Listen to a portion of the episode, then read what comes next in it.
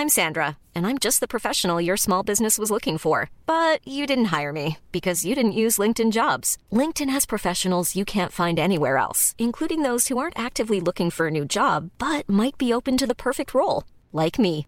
In a given month, over 70% of LinkedIn users don't visit other leading job sites. So if you're not looking on LinkedIn, you'll miss out on great candidates like Sandra. Start hiring professionals like a professional. Post your free job on linkedin.com/people today.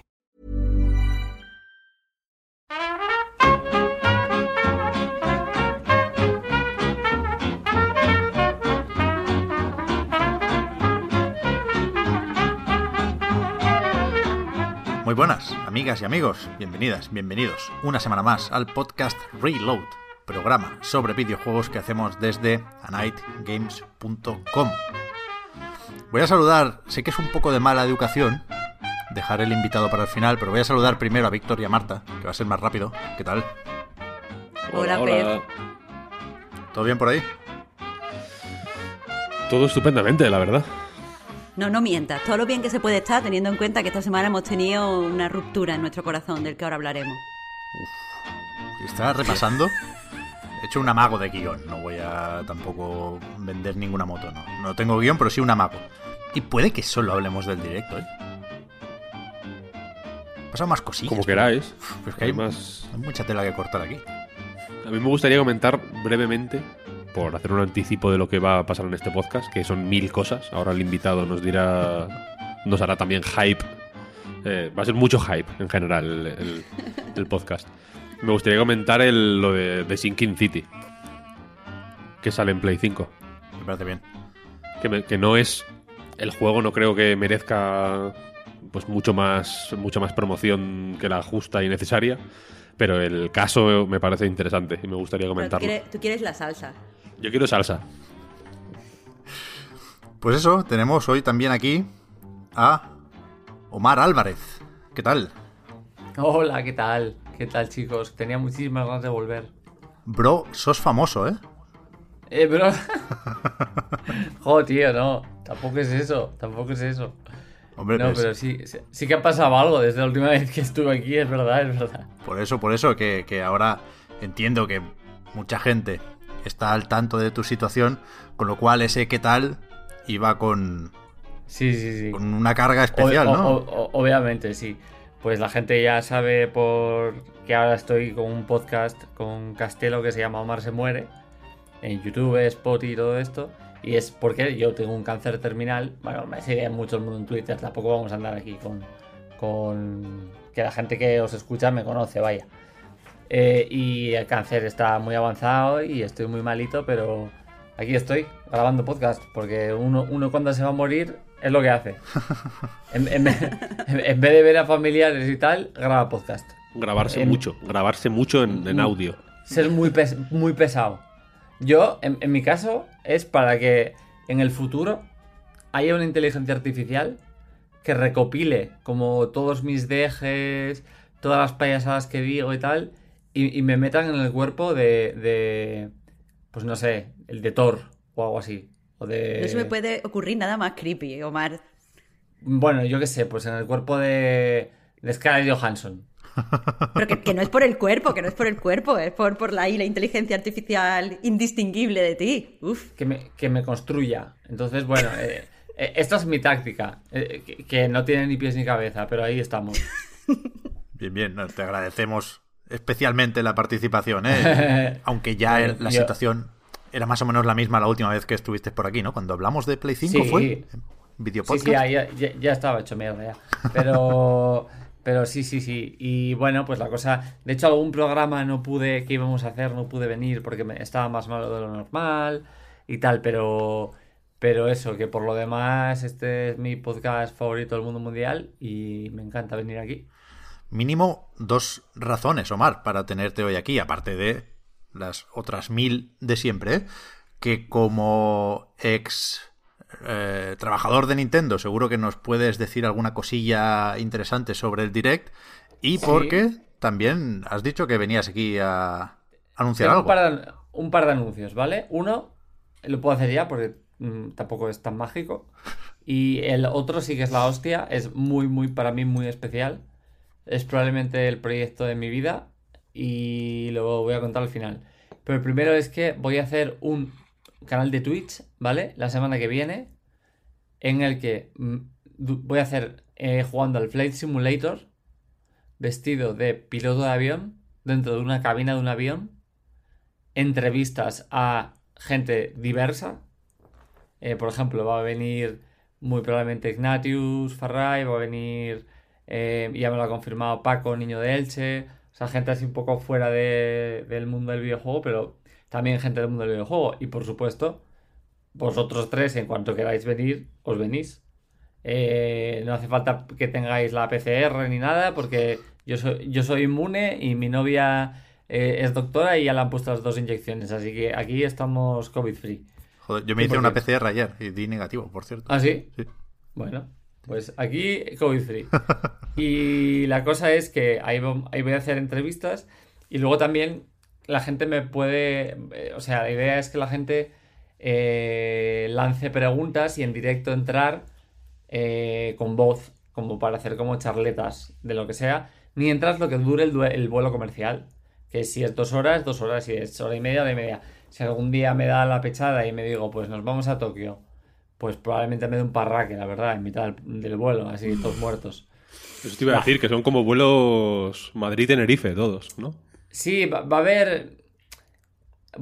Va a haber en la esquina un contador de gente, si me estrello al final, de cuánta gente lleva muriendo. ¿Qué va? O sea, a, a, a cuántos me he ido cargando. Que como que por algún motivo yo me libro y ya está. O sea. Y, y pues por ahí iban a ir los tíos. Y luego hay Bueno, hay una como- película de- que va de eso, ¿no? La de... mm, Que sale... Joder, ¿quién la protagoniza? Denzel, Denzel Washington, creo que es. Esta que, gan- que ganó un Oscar, me parece, ¿no os acordáis? Me, quiere, me quiere sonar? ¿Me quiere sonar? De, un, de un piloto que va enfarlopadísimo y estrella el avión. ¿No os acordáis? No. Joder, sí, estuvo mi- nominada a los Oscar y todo, sale John Me- Goodman. Sí, sí, sí que me, sí que me quiere sonar. Mira que es jodido estrellar un avión, por cierto, eh, os lo digo. Que, que es difícil. O sea, está to- es todo muy automático, ¿eh? Y nada, eh, estoy ahí ensayando y la idea es esa, más o menos. Y vestido, por supuesto, de, de piloto de avión. Eh, tengo también un disfraz de, de azafata o de azafato para tal. Bueno, en fin, va a haber fantasía y alarmas. Yo sí, quiero ir de azafato. Luego, por ejemplo, hay ciertas preguntas a los invitados. Hay tres que tienes que decir la verdad por cojones. Entonces, tengo una Biblia y la voy a poner encima de la mesa y tienes que poner la mano encima. Y, y tú ahí, me- o sea, si yo te digo, pues no sé, cualquier barbaridad, tienes que decirlo, no me puedes mentir. Porque estás mintiendo al Señor, básicamente. Yo le mentiría a Dios. Claro, entonces, no, bueno, joda. el señor que tú, el, el señor que tú quieras, quiero decir, yo, yo soy ateo, o sea, cada uno aquí con su No, juego. La, la Biblia tiene implicaciones. Si, si yo estuviera y me hiciera eso, yo mentiría más. O sea, buena idea, pero yo mentiría más, Omar. Vale, pues entonces le doy una vuelta. Pero. Eh, Vale, pues voy a hacer una cosa, voy a hacer, voy a poner una Biblia, la Biblia satánica, el, el, el Corán, todas unas encima de otras. Entonces no te libras. Y el libro. El, el libro troll este del Rubius también. El ¿Cómo se llama ese, eso? vale, me, me gusta. Y también podemos el eh, la Constitución. La constitución no se juega, Omar. Con, Eso con son eso palabras- creo- Tú con- sabes ya- que la constitución española es, es una cosa muy seria. Yo creo que con eso cubrimos todo el espectro. Y nada, ese es el programa. Y, y estamos en ello ya produciéndolo y tal. Y yo creo que la semana que viene ya empezaremos, aunque sea el primero sin invitado y tal. Porque va a ser uno con invitado y otro sin. Y también, pues eso, como mi enfermedad es así, pues cuando se puede hacer, se hace y cuando no se puede, no se puede, ¿sabes? Omar, escucha, ¿y cuál es tu, cuál es tu cuenta de Twitch? Que no lo has dicho. Es ¿Estás- que no- es, todavía es no- Omar Álvarez? No, todavía no me la hice. Entonces. Claro, claro. Hay que estar me- atento. Me la voy a hacer, eh, pero es que todavía no está definido eso. O sea, se llama Omar Álvarez, pero... Hostia, calla, calla. que acaba de sonar una loca por ahí. ¿Y sabéis cambiar la cuenta del canal de Twitch? Estoy jodiendo el programa ahora que me estoy dando cuenta. o sea, Esto, te iba a decir, eso es un podcast, ¿eh? No, O sea, es, a no tomar- es el tutorial de, de cómo cambiar tu Sí, sí. nombre de usuario. A tomar por culo fuera, olvidaos de esto. O sea, ya está, se acabó. ¿Qué cojones estamos haciendo? Venga. A ver, que yo era porque hicieran la promoción bien. Vale, esto- Eh, esta es la pero vamos, que estamos atentos a tu Twitter. Exactamente. Y ahí le voy a comunicar bien y ahora empezamos el programa. Y al final tengo el anuncio tocho tocho. Ya está. A ver, vamos a empezar con el direct, pero no sé exactamente por qué parte del direct. Cuando hay algo así, algo que admite la broma de que ha sido un poco E3, antes de ver esa presentación, yo había dicho que era un poco el E3, a falta de un evento con cara y ojos en verano. Pero antes de pedir el titular, yo, yo quiero hablar de Bayonetta 3. Ya no podemos esquivar Ay, no. más este asunto. No estoy especialmente preocupado porque yo sigo las instrucciones de Camilla siempre que puedo y cuando dijo aquello de olvidaros un tiempo y así cuando salga os sorprenderá, yo dije, sí, sensei. Y... Y tiene que haber alguna razón por la que no sepamos nada del juego. Puede ser que se haya cancelado y que haya- hayan tirado el proyecto a la basura. Puede ser que no. Puede, puede haber alguna otra razón, ¿no? Pero en cualquier caso yo creo que Nintendo tenía que haber dicho algo ya. No, no, no porque se lo exija, sino porque creo que es la única que puede hacerlo. Es decir, creo que la credibilidad de Platinum, y eso es lo que sí me preocupa, está por los suelos. Porque llevamos ya muchos meses, muchos años incluso, con muchos proyectos, no solo con Bayonetta 3, eh, leyendo noticias de Inaba ha dicho que el desarrollo va bien. Si te pones a buscar, seguramente lo dijo con, con Scalebound, seguramente lo dijo con Babylon's Fall, seguramente lo dijo con el de los demonios esos para móviles que nunca más se supo, seguramente lo dijo con el Gran Blue Fantasy Relink. Entonces, desde luego lo dijo varias veces con Bayonetta 3. Entonces, si lo vuelve a decir, que creo que no puede, eh, da igual, no importa, no, no tiene ningún valor ese tipo de declaraciones y mira que me jode, porque Inaba es mi padre, no hace falta aclararlo, ¿eh? Pero Nintendo tendría que haber dicho algo. Si no está el tráiler, pues que diga, quiero decir, las mismas Sí, declaraciones, Sí, sí, sí, sí, sí, si, las, si las hace eh, Furukawa, no, Takahashi, perdón, el- el que presentaba el direct, pues esas sí te las tienes que creer. Porque Nintendo es el publisher, ¿eh? que esto no lo hace Sega y se lo deja Nintendo. Esto en el informe financiero de Nintendo, el último es bastante reciente, al final, desde hace mucho, pone títulos first party. Pues los que estén en camino. Y entre ellos está Bayonetta 3 to be announced. Con lo cual, la comunicación del juego la, la marca Nintendo. Y, y tienen que decir algo. Tienen que decir algo ellos, no Platinum, ¿eh? que, he dicho, o sea, he repasado los juegos que ande andarán, pero no he dicho nada por, por vergüenza de aquellos cuatro anuncios que acabaron siendo un fiasco de cuidado, ¿eh? Pero algo hay que hacer con Bayonetta 3. Porque, ya digo, aquí ya no está en juego la imagen de Platinum, que no tienen nada que perder, por desgracia. Está en juego la imagen de Nintendo. Mira, yo te, yo te voy a dar mi opinión. Yo creo que efectivamente la con Wii U en- a la vista, Switch se planificó con un posible modelo revisado en mente desde el principio, que hay una serie de juegos clave que se pueden o se podrían usar para eh, acompañar al lanzamiento de esta versión Pro eh, un, un poco más hardcore, como pueden ser eh, Bayonetta 3 o Metroid Prime 4, que es otro sobre el que también deberían dar alguna explicación pronto. eh, y que este año ha ido suficientemente bien como para que hayan preferido esperar. Quiero decir que el modelo actual, supongo que el I D está ya eh, amortizado desde hace tiempo y quieren venderlo hasta que sea posible. Y cuanto más tarden en sacar la versión Pro, más eh, margen le pueden, le pueden sacar, ¿no? O porque pueden apurar un poquito más las es- especificaciones o porque pueden apurar un poquito más el coste de fabricación. No es lo mismo fabricar un hardware un año que dos años después, ¿no?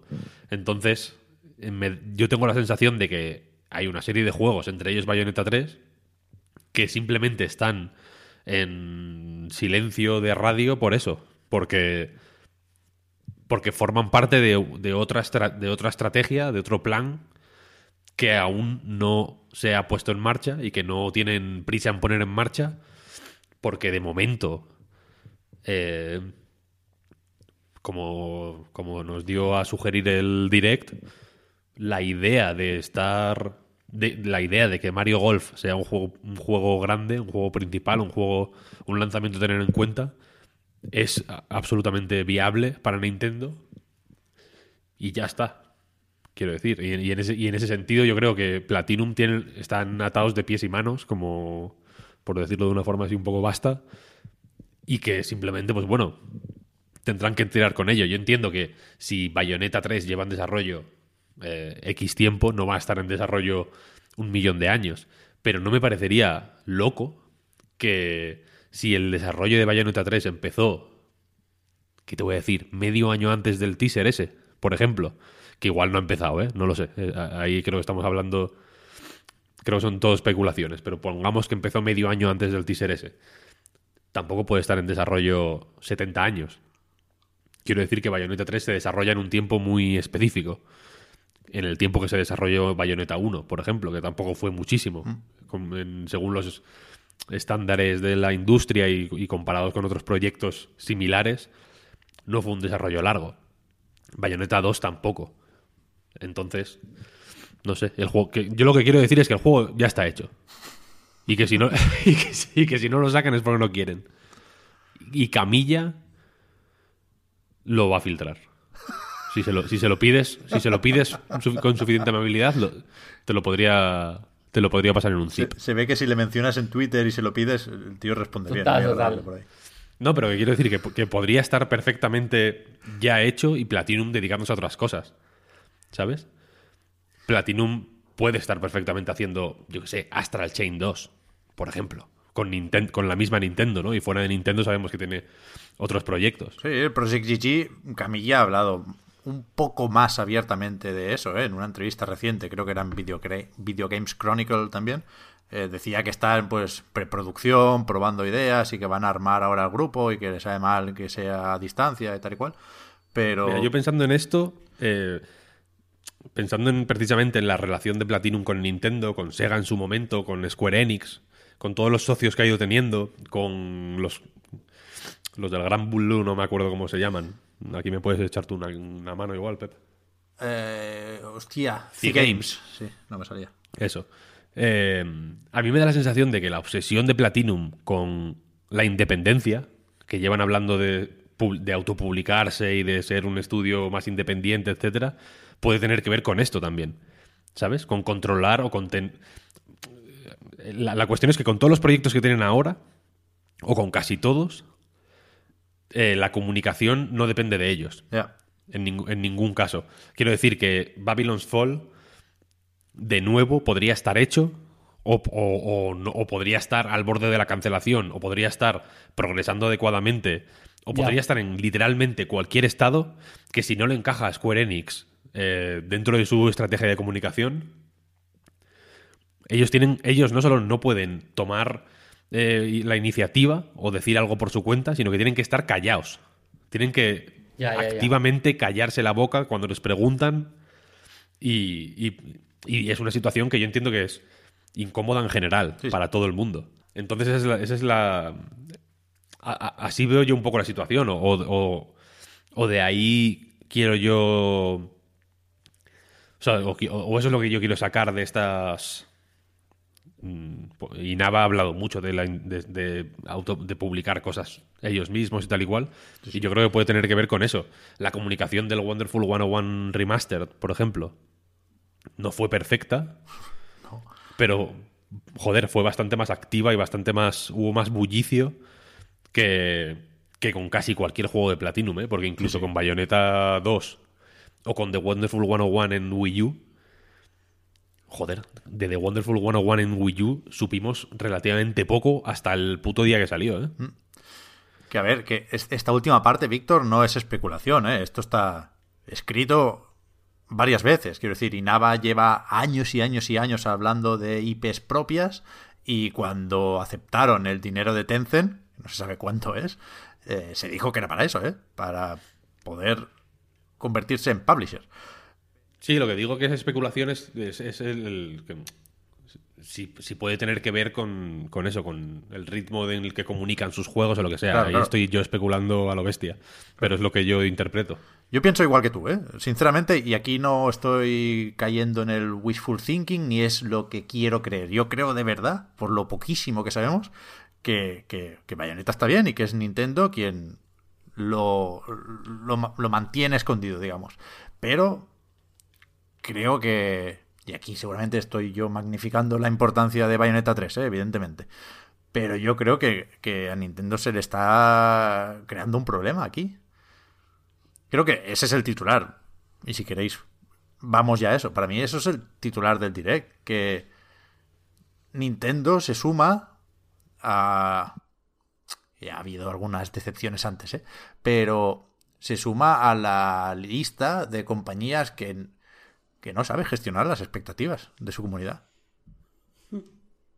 Eh, yo no sé, bueno, no sé. Yo no, puedo dejar de ver un error de cálculo en este direct.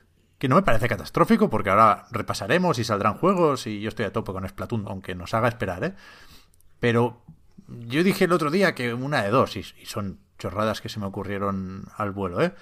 O lo haces más corto, para que los anuncios grandes tengan un peso específico mayor y era inevitable que la gente echara a volar la imaginación en el momento en el que dices esto va a durar 50 minutos, porque hay dos alternativas, o el relleno o lo importante, y todos queremos pensar que será lo importante, ¿no?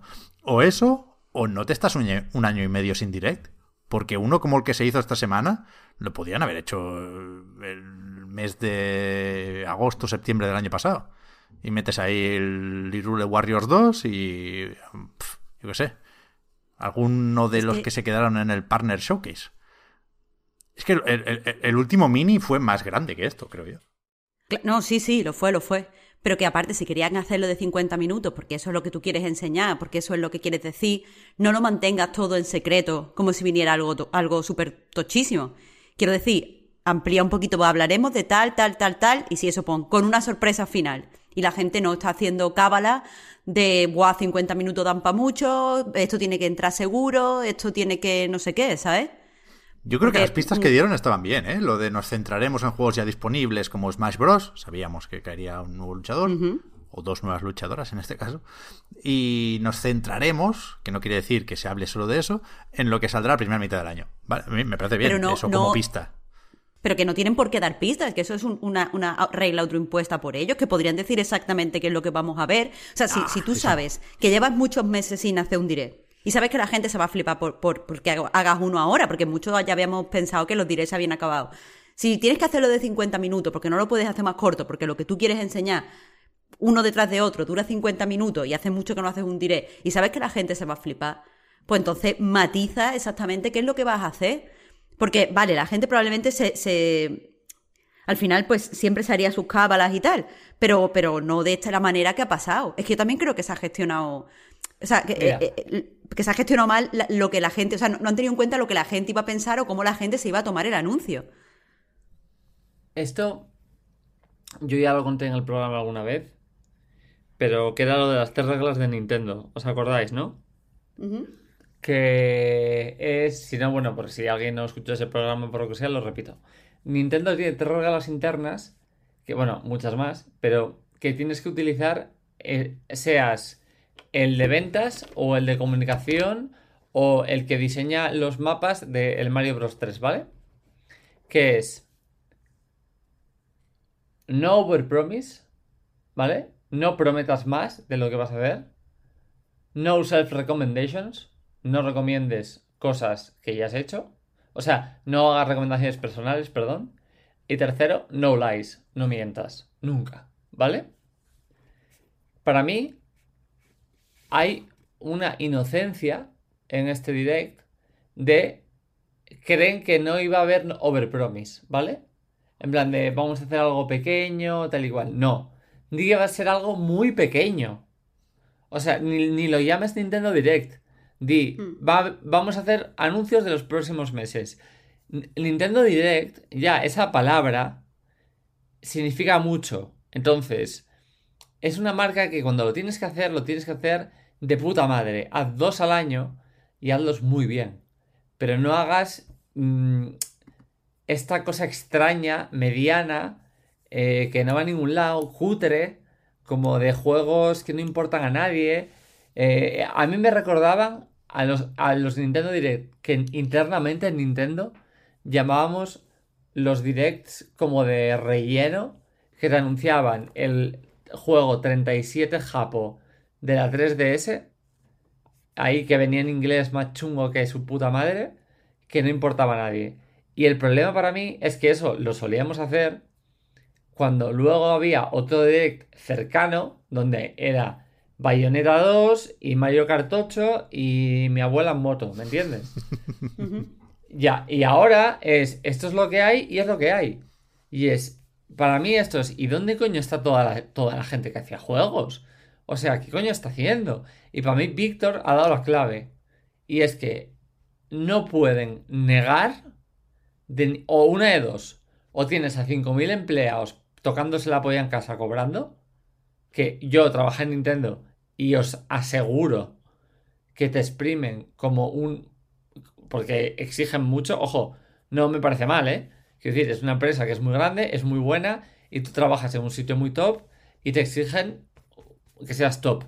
Entonces, no me importa que sea así, porque luego salen productos maravillosos, los mejores del mercado, sin duda alguna. O sea, sale un Mario que te cagas, un Zelda que te cagas, un Mario Kart que te cagas, un Smash Bros que te cagas, etc.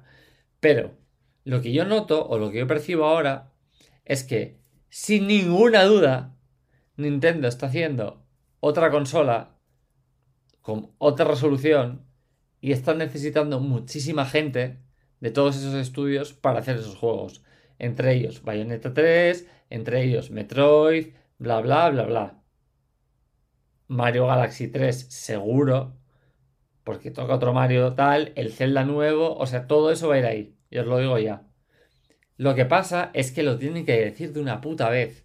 No lo dicen porque quieren seguir vendiendo el stock de las que tienen por ahí. Y sobre todo, quieren vender las que tienen de la, de la mini que no han vendido ni una.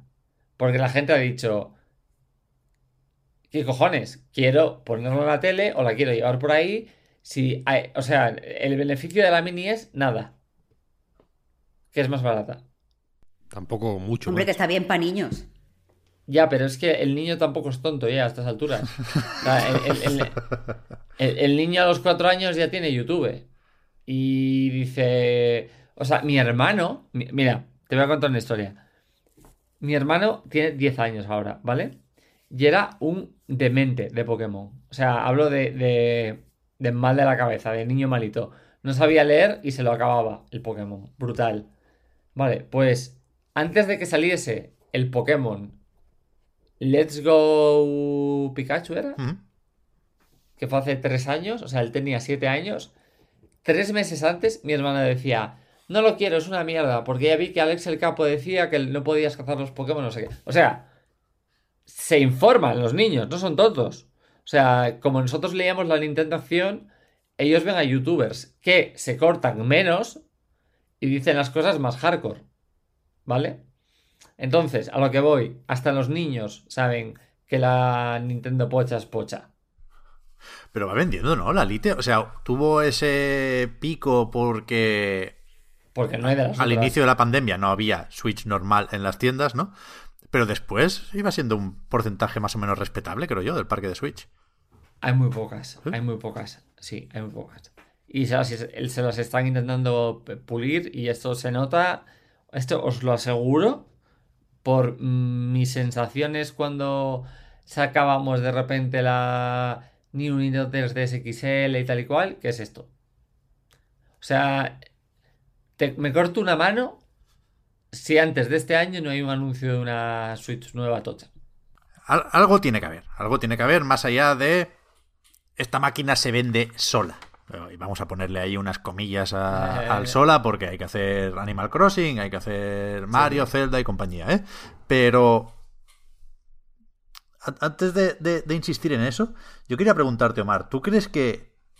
O sea, hablabas de la importancia de la marca Nintendo Direct. Yo no sé si al hacer otras cosas similares, es decir, eh, Nintendo Direct Partner Showcase, Nintendo pensaba que estaba rebajando la importancia de esa marca cuando lo que ha hecho, a efectos prácticos, y creo que estaremos todos más o menos de acuerdo, porque evidentemente hay gente contenta con este direct y sabemos por qué lo está, pero si nos vamos a los dislikes de YouTube para intentar ser objetivos, tiene más de los que seguramente sería deseable para una presentación de este tipo, ¿no?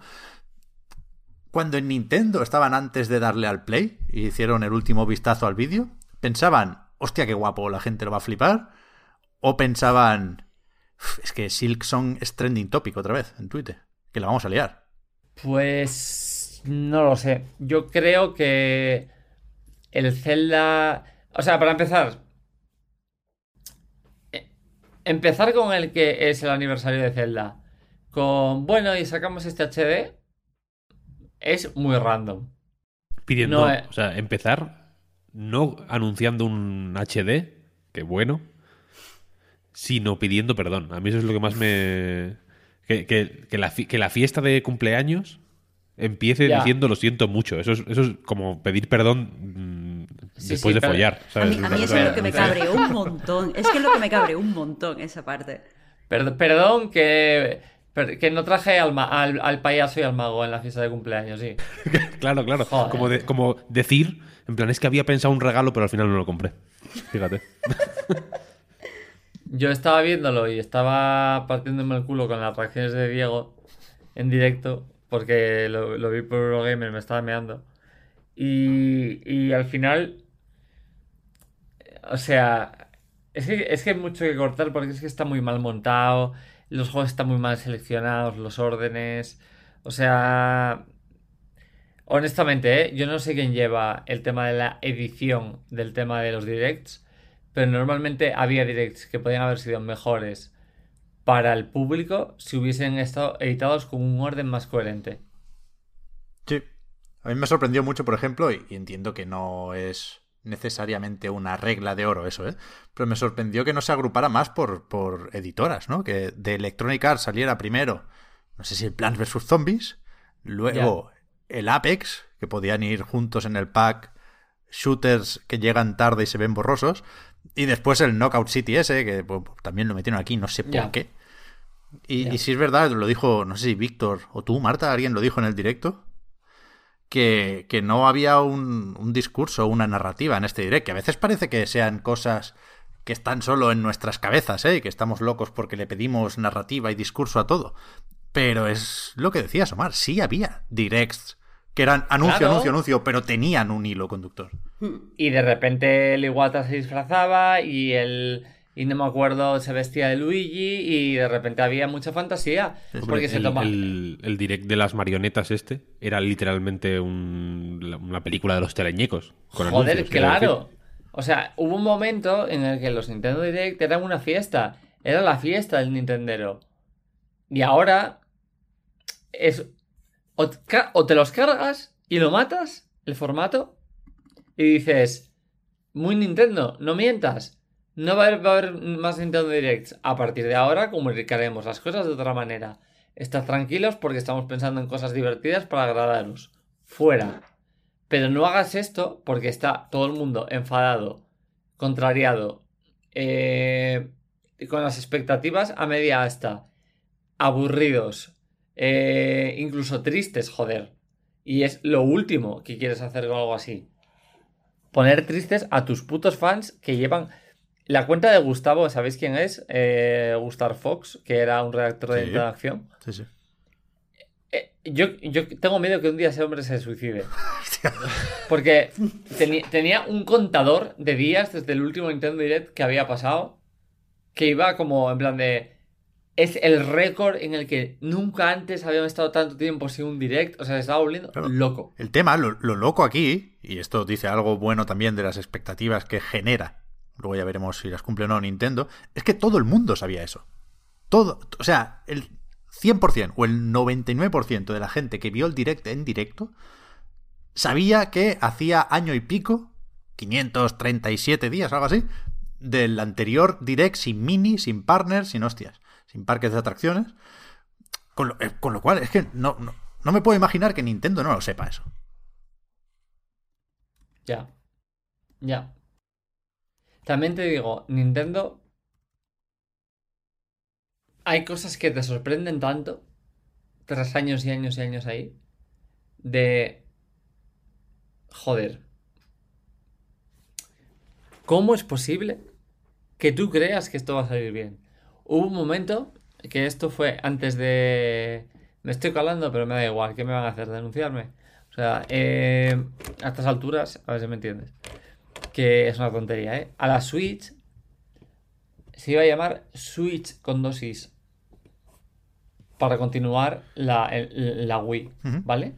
World Premiere. Y total- total- totalmente, totalmente. Y hubo un momento en el que es, ¿qué hacemos? ¿Hacemos eso? O, o sea, seguimos el legado de Switch, de, perdón, de, de la Wii, o lo mandamos a tomar por culo y empezamos con todo de nuevo, porque la gente ha visto que Wii U ha sido un, un mierdón. Para mí han hecho bien, ¿eh? En el cambio y han sido inteligentes. Y yo creo que esto fue una iguatada, otra vez, buena. Porque Iwata cuando llegó a Nintendo, o sea, cuando llegó a la zona tal, ya mandando, una de las cosas más chifladas que hizo, y esto os aseguro que, que es de loco si lo piensas, ahora no, pero en su momento sí, que fue coger el nombre más potente de la compañía, que es Game Boy, y mandarlo a tomar por culo, y llamar Nintendo DS. En su día, quitar el nombre Game Boy, que era sobre lo que se sustentaba la empresa, la gente estaba en contra, bla, bla, bla. Y él, y él dijo dos motivos. Uno, Boy ya excluía mujeres automáticamente, aunque no lo pareciese. Y dos, eh, querían refrescar la marca y que el foco estuviese en Nintendo. O sea, lo importante es Nintendo, no Game Boy.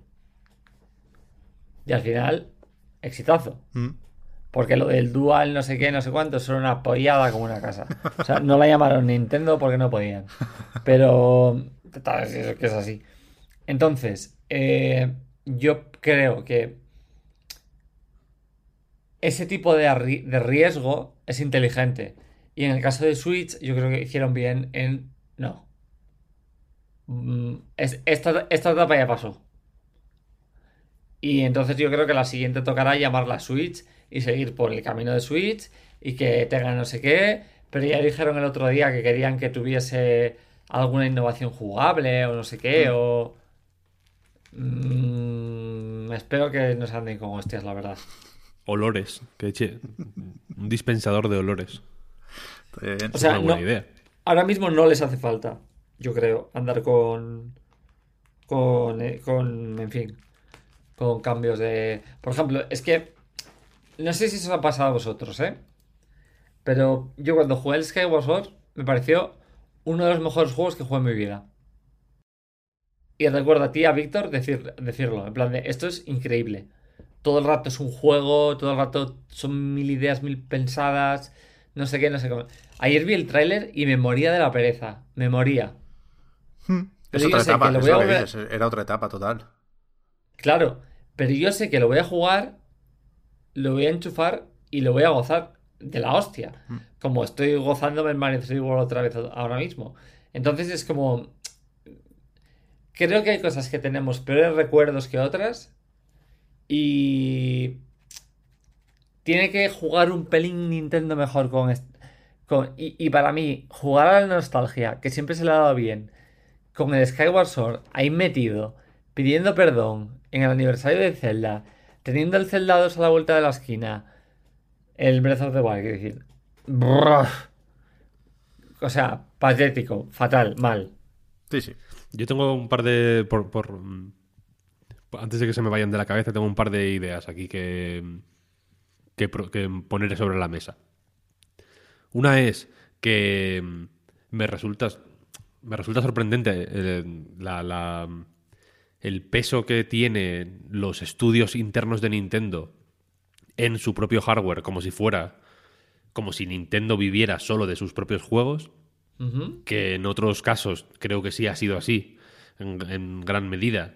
En Wii U, no digamos, eh, obviamente, y creo que por eso fracasó, pero en Wii también los mejores juegos de Wii o los que mejor entendieron el concepto de Wii eran obviamente los de Nintendo, eh, o incluso en GameCube. Pero en el caso de Switch, yo creo que no es tan así, ¿eh? Yo creo que el. que la. que se suele. cuando se habla de Nintendo, más que cuando se habla de Sony o de Microsoft o de, cualquier otra compañía, cuando se habla de Nintendo se piensa al, mismo tiempo en hardware y software. Cuando. Cuando no son lo mismo. Quiero decir, evidentemente están más entrelazados que en otros casos. Mm, obviamente.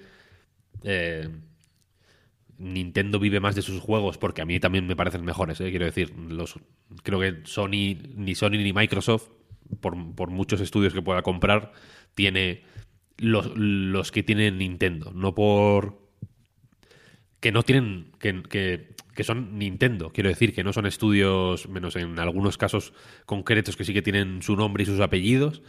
Eh, en general, como que Nintendo ha amasado ahí una, una, una cantidad de talento y ha creado una serie de estudios internos con un montón de peña veterana, con, con, un proceso de filtrado de abajo arriba muy concreto que yo creo que se nota en los juegos, que hace que, sean todos súper sólidos, súper coherentes, que se pueda hablar de una...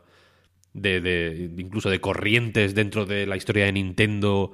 Se ve las ideas traspasándose de un juego a otro, ¿no? Es, la hostia. En ese sentido, a mí Nintendo me parece, aunque se suela pensar en Nintendo como una cosa así casi de, como una juguetera, como algo así para niños, un poco más naif o un poco más menos em, artístico o menos maduro que yo que sé, que, una superproducción cinematográfica o que un art game o lo que sea. Creo que, Nintendo eh, tiene una serie de, procesos y de cualidades que se, que se pueden estudiar perfectísime desde un prisma de, del, artístico, quiero decir. Hay etapas, hay corrientes en, en, los Zelda, joder, se notan eh, muchísimo. Tú antes has dicho efectivamente lo de que Skyward Sword hoy resulta joder, casi cómicamente naif, porque comparado con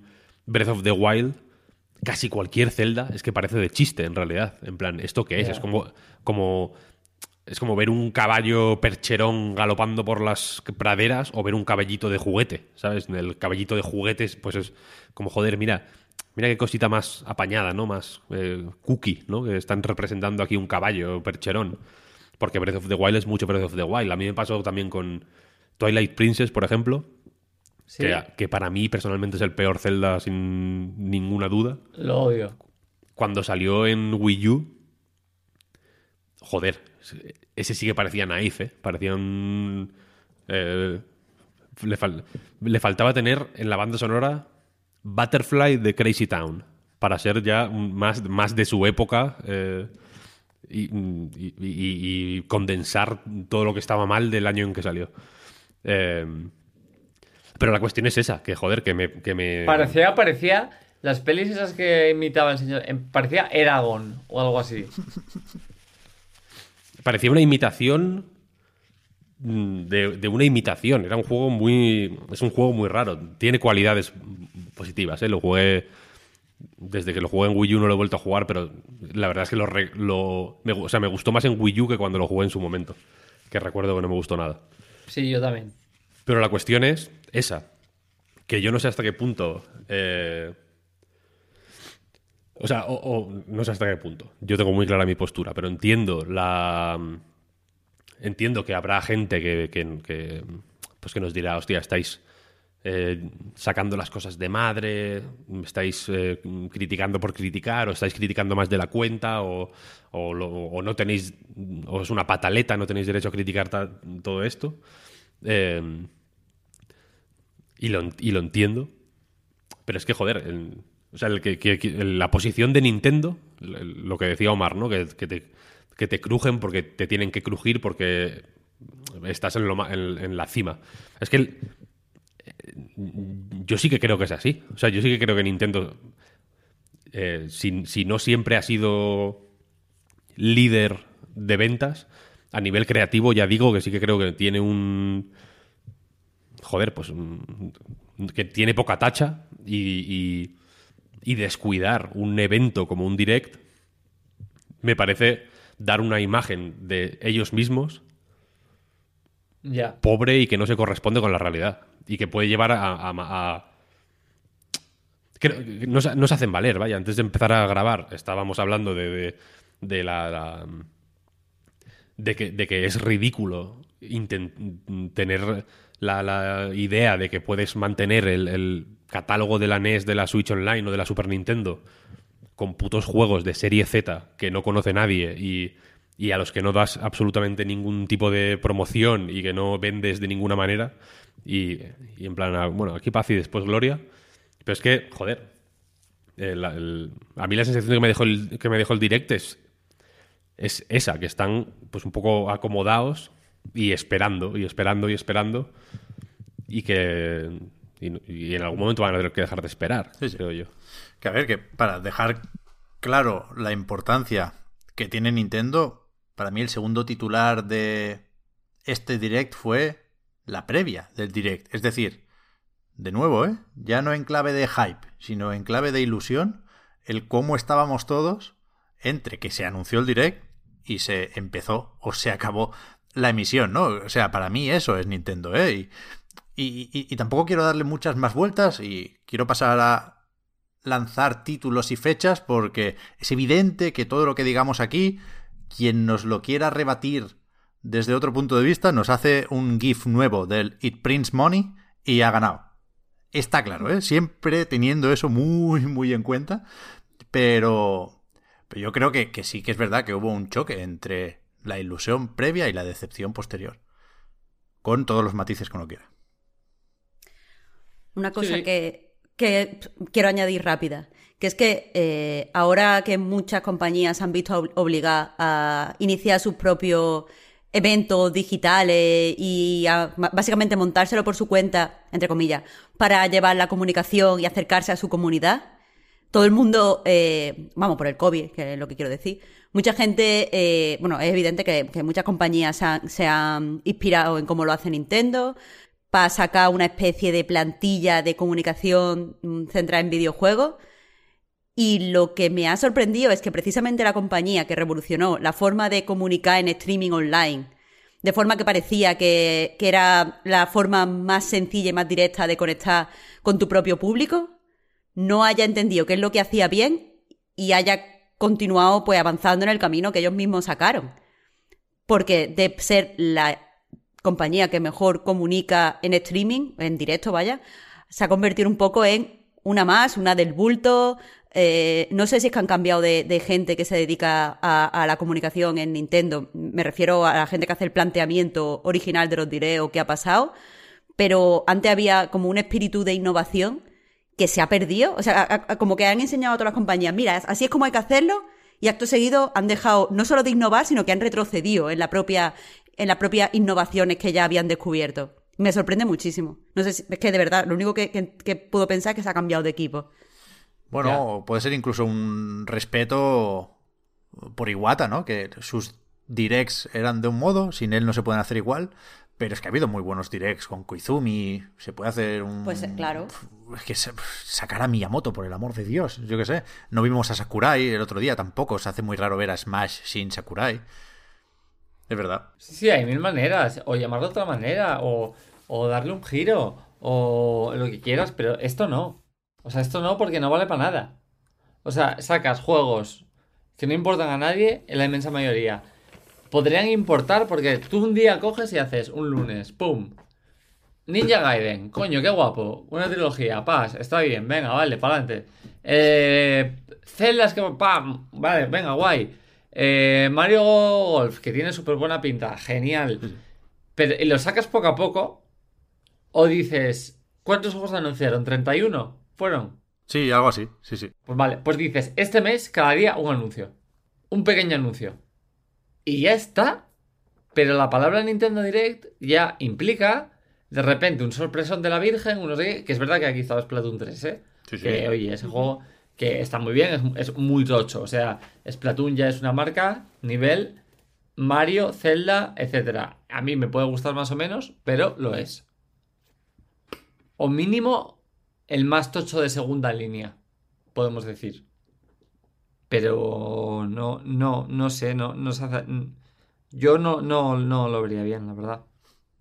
A ver, os digo, mira, tengo aquí la nota de prensa de Nintendo, que reordena un poco los anuncios en función de, supongo, la importancia que considera que tienen, ¿eh? Y no voy a repasar los treinta y pico, como decías, Omar, pero, pero sí quiero detenerme en mínimo cuatro o cinco y después que cada uno Claro, claro. proponga menciones honoríficas, por ejemplo. Pero empiezan por Splatoon 3. Evidentemente, la sorpresa final Obvio. y que más allá del relativo mazazo que pueda suponer eh, su lanzamiento en 2022 y no en 2021, a mí me pareció un tráiler espectacular. Yo, en- en cuanto al peso de la franquicia, Omar, estoy completamente de acuerdo contigo. Splatoon 2, estoy viendo ahora, está en 12 millones de copias.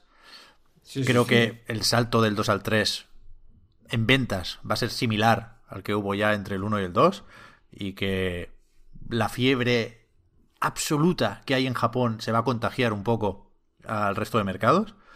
Y para eso veremos qué propone Splatoon 3. Aquí, a, ver si me empujáis un poco hacia el optimismo, porque I want to believe. O sea, el tráiler, que a mí me flipó, empezaba en ese páramo, en, en ese mundo post-apocalíptico. Splatoon siempre ha ido de eso, ¿eh?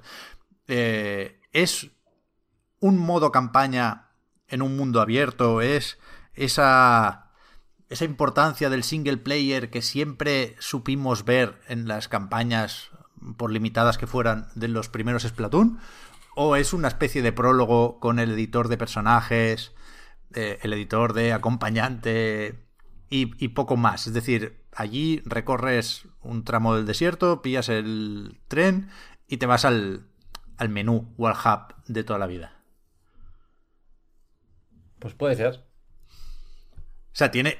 No, no tiene por qué dejar de ser, sobre todo, multijugador Splatoon, ¿eh? A mí me gusta más el single player, me flipó la autoexpansión del 2, creo que es imprescindible como juego y como eh, antesala de este Splatoon 3, creo que van a ir muy enlazadas las historias, pero creo que claramente es donde tiene margen para crecer Splatoon, y sería una pena que no lo aprovechara. A mí me gustaría que el énfasis en la campaña fuera mayor, pero es que creo que Splatoon no es eso al final. Ya, Creo que Splatoon es multijugador. A mí no me gusta Splatoon por eso, precisamente. No me. No es. Los, en general, los multijugadores no son algo que yo, por cómo juego y por mis hábitos, me suelan encajar tan bien. Me jode, la verdad. No es. Hay, hay Estoy- multijugadores que me han gustado. Estoy igual. ¿Cómo, cómo? exactamente igual que estoy exactamente igual que tú con, con este tema. Ah, supongo, que hay, supongo que hay mucha peña en esta situación, ¿no? Por, por hábitos de consumo, mm, no me encajan los multijugadores. Pero la Eh, jugabilidad de Splatoon- es impecable. Es la leche.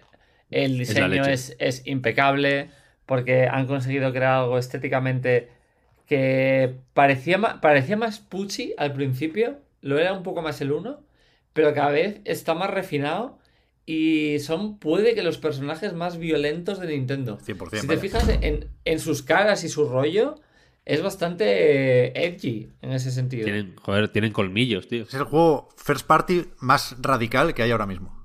Sin duda. Sí. Sin duda. Por, por actitud y por diseño. Y parecía, y parecía Pucci, pero, pero efectivamente, precisamente eso, la actitud del juego, yo creo que es la correcta. Total. Quiero decir que es un juego que se, que se que no hay que que no han tenido que defender más de la cuenta o artificialmente, que se defiende y se ha defendido desde el primero, de hecho, perfectamente solo. Eh, Y ayer en el Pero la- trailer, el, el bichito este es- nuevo- Perdón, perdón, que te estoy no, no, no, di, di. Que el bichito este que sale al principio del tráiler, que acompaña en el metro a la, a, a la chica, eh, ya se ha hecho viral. Está por todas partes, dibujos de él, está la peña haciendo mm, locuras en, en... Joder, en... En Pinterest he visto cosas, es como... Y he pasado un día, es como... Joder, de aquí salen diseños buenos de cojones. O sea, hay un equipo Sí, de arte sí, sí. muy bueno. No hay. eh, O sea, ahí, ahí creo que es mm, solidísimo y no. Lo veo incontestable. Vaya, es un juego que ya digo, no me encaja, pero que respeto mucho. Pero creo que tiene que ser multijugador. Y creo que si no hubiera. O sea, y creo que si el gran cambio fuera eh, que, que hay más presencia del single player, mm, se, se habría hecho más énfasis en eso. Sí. Y yo creo que, que a Splatoon 3 lo que tiene que hacer, su salto de verdad, es. eh, y eso es un salto de mentalidad de Nintendo. Ojo, que esto va a ser lo difícil. Que es. Que es. No, tíos. Tenéis que hacer Splatoon 3 como si lo hiciese la puta Activision. Temporadas, armas, torneos, eh, torneos con pasta. mm, Hacerlo en serio. En plan No. O sea, Tienes que hacer este juego competitivo de verdad. No medio competitivo. No, no, no, no. 120 hercios, monitores, pa en serio. Como lo que intentaron en Valorant y no les salió bien porque no tenían público. Aquí lo tenéis. Entonces dejad a los comíos que se coman. Pero no capéis cosas, hacedlo bien. Bueno, a ver, están más o menos ahí con, el, con los Splatfest. Splatoon 2 se estiró un montón y es verdad que no. Por es- eso, por eso. Por eso, que están avanzando por ahí. Entonces, hazlo. Ya. A ver, que esa es la cosa, ¿eh? Cuando salga Splatoon 3, habrán pasado más o menos 5 años de, desde el lanzamiento de Splatoon 2. Hay dos opciones. O efectivamente es mucho más tocho que Splatoon 2, o efectivamente se, lo estaban guardando como quizás se guardan otros, ¿no? Yo quiero creer que es lo primero. Porque creo que si, si como decías Omar, est- está el primero de el segundo grupo de franquicias de Nintendo, es tan fácil hacer que salte al primer grupo que, que yo creo que, está, por, en pa- está en paso, ¿eh? por, por- por muy fácil que sea conformarse con 12 millones de copias, es que si puedes vender 30, ¿por qué no? Que está en paso, que está en paso. Sí, sí. Ya. Estoy convencido. Yo tengo mil ganas. O sea, para mí esto salvó el direct. No, no borró sus problemas, pero lo salvó del desastre. Total. Sí, sí, sí. Os veo poco emocionados con Splatoon y con la leche. Yo, es que, a ver, a ver. Sí, sí, sí que sí es un juego lo suficientemente tocho como salvar un direct. Y, y yo estoy de acuerdo contigo, Pep. Me pareció que el tráiler era bueno a todos los niveles. Eh, Eh, mm, me, me pareció que le hacía justicia al juego. que el pero también me del tren, pareció ¿cómo, que. no que- vas a, cómo no vas a ponerle un- un- una campaña tocha ahí? Con- O sea, el momento del tren Pero- es espectacular. Pero es que la, la Y, autoexpansión es y eso, hay ¿eh? muchos detalles, muchos, muchos detalles. O sea, si os metéis eh, eh, en Reddit, todo, o sea, todas las partes del trailer básicamente son GIF ahora. Y, y todos molan, todos son increíbles. Mi problema es que creo que ocupó demasiado poco tiempo en un direct de 50 minutos. 100%. Quiero decir, enseña más cosas. Sí que ni siquiera digo que enseñe más juego, pero que a lo mejor, para yo decir que me habrían salvado el direct, pues tenéis que dar un, o un poco más de info, o un tráiler más largo, o poner a alguna persona, por ejemplo, de arte, hablando de pues los diseños, pues no sé qué, pues no sé cuánto. Que yo sé que son mierda, pero por lo menos que yo vea un poquito más del juego. Claro, pues que Pero el que tema no aquí, vi- Marta, es que no puedes hacer esto si el juego sale en 2022. Y, y de rebote lo que pasa es que si no puedes hacer eso porque el juego sale en 2022, es que quizá no hay ningún juego igual de importante para 2021. Es decir, la gran incógnita de, de este direct es si Breath of the Wild 2, o la secuela de Breath of the Wild, su título provisional de verdad, eh, sale o no en 2021.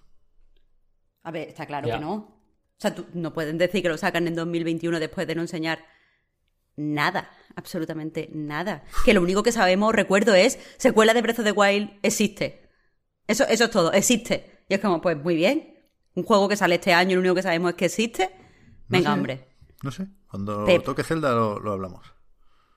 Y mira, acabo, acabo de hacer un pequeño listado. Perdonadme. Eh, os estaba escuchando igual, ¿eh? Que tengo capacidad de, de hacer dos cosas de momento, ¿eh? eh dadme un mes. Dadme un mes y ya veréis cómo no. Eh, pero solo hay una, dos, tres, cuatro, cinco, seis, siete franquicias más importantes que, eh, que Splatoon ahora mismo en Nintendo. Que son, os las digo, Zelda, Mario, Mario Kart, Smash Bros, Donkey Kong, Pokémon y Animal Crossing.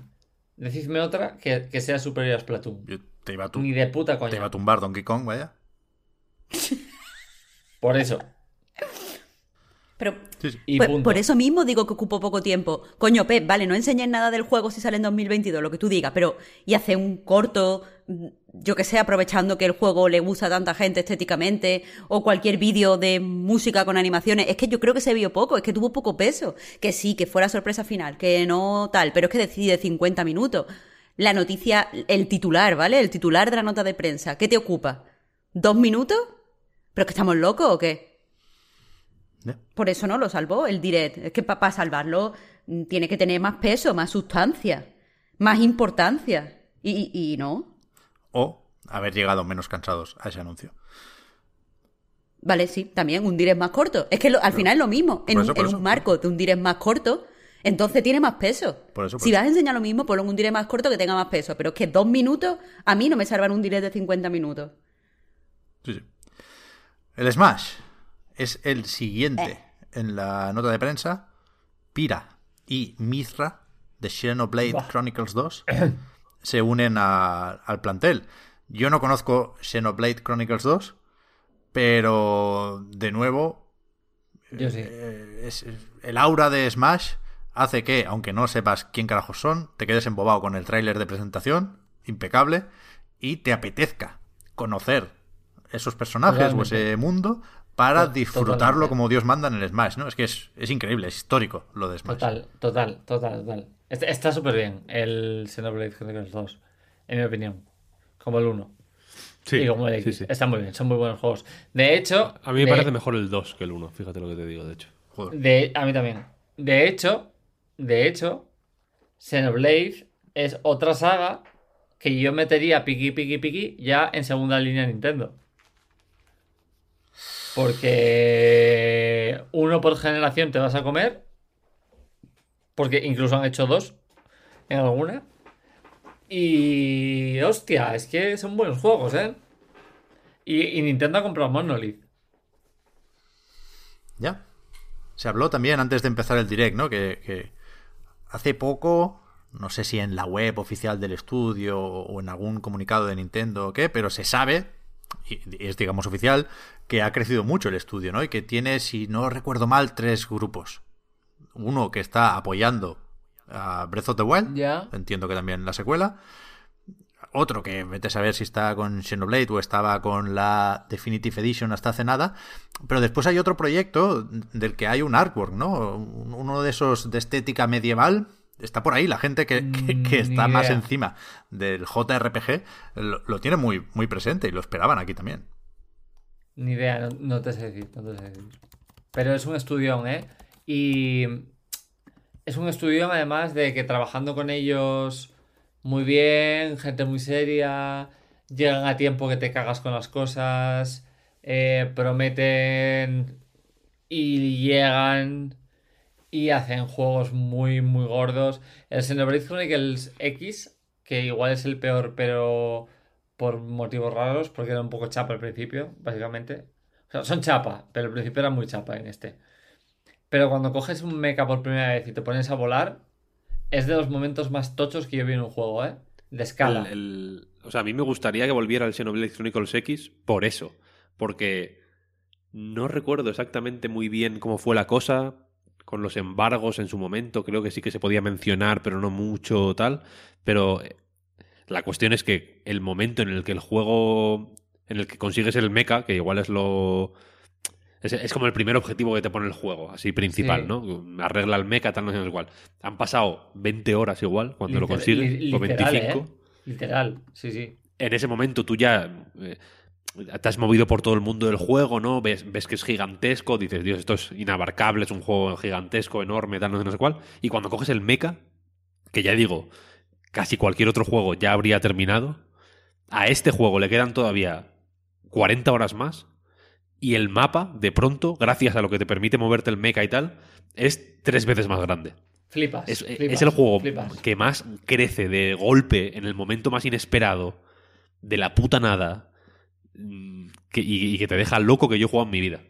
Pero porque el- ese momento realmente ma- de, de lo que ocurre en la historia, por ejemplo, no me acuerdo de nada. No sé ni cómo se llamaba ningún personaje, no. Me da más o menos Eh, igual. Yo igual, exactamente igual.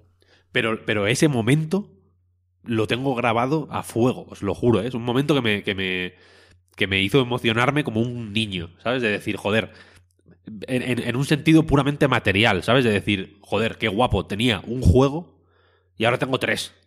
¿Sabes? Como que simplemente me... O, o, o como tenía una bolsa de caramelos y de pronto descubro que la bolsa de caramelos es tres veces más grande de lo que yo pensaba. es flipante. Sí, Yo recuerdo Es muy espectacular. en, en la presentación de Switch, Omar, eso fue enero de 2017.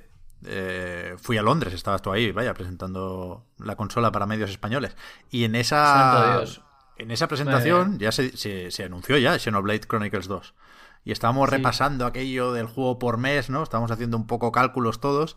Y todo el mundo decía, yo el primero, Omar, Xenoblade Chronicles 2, sabéis perfectamente que no sale en 2017 ni para atrás. Y tú me dijiste que sí, que sí, que sí.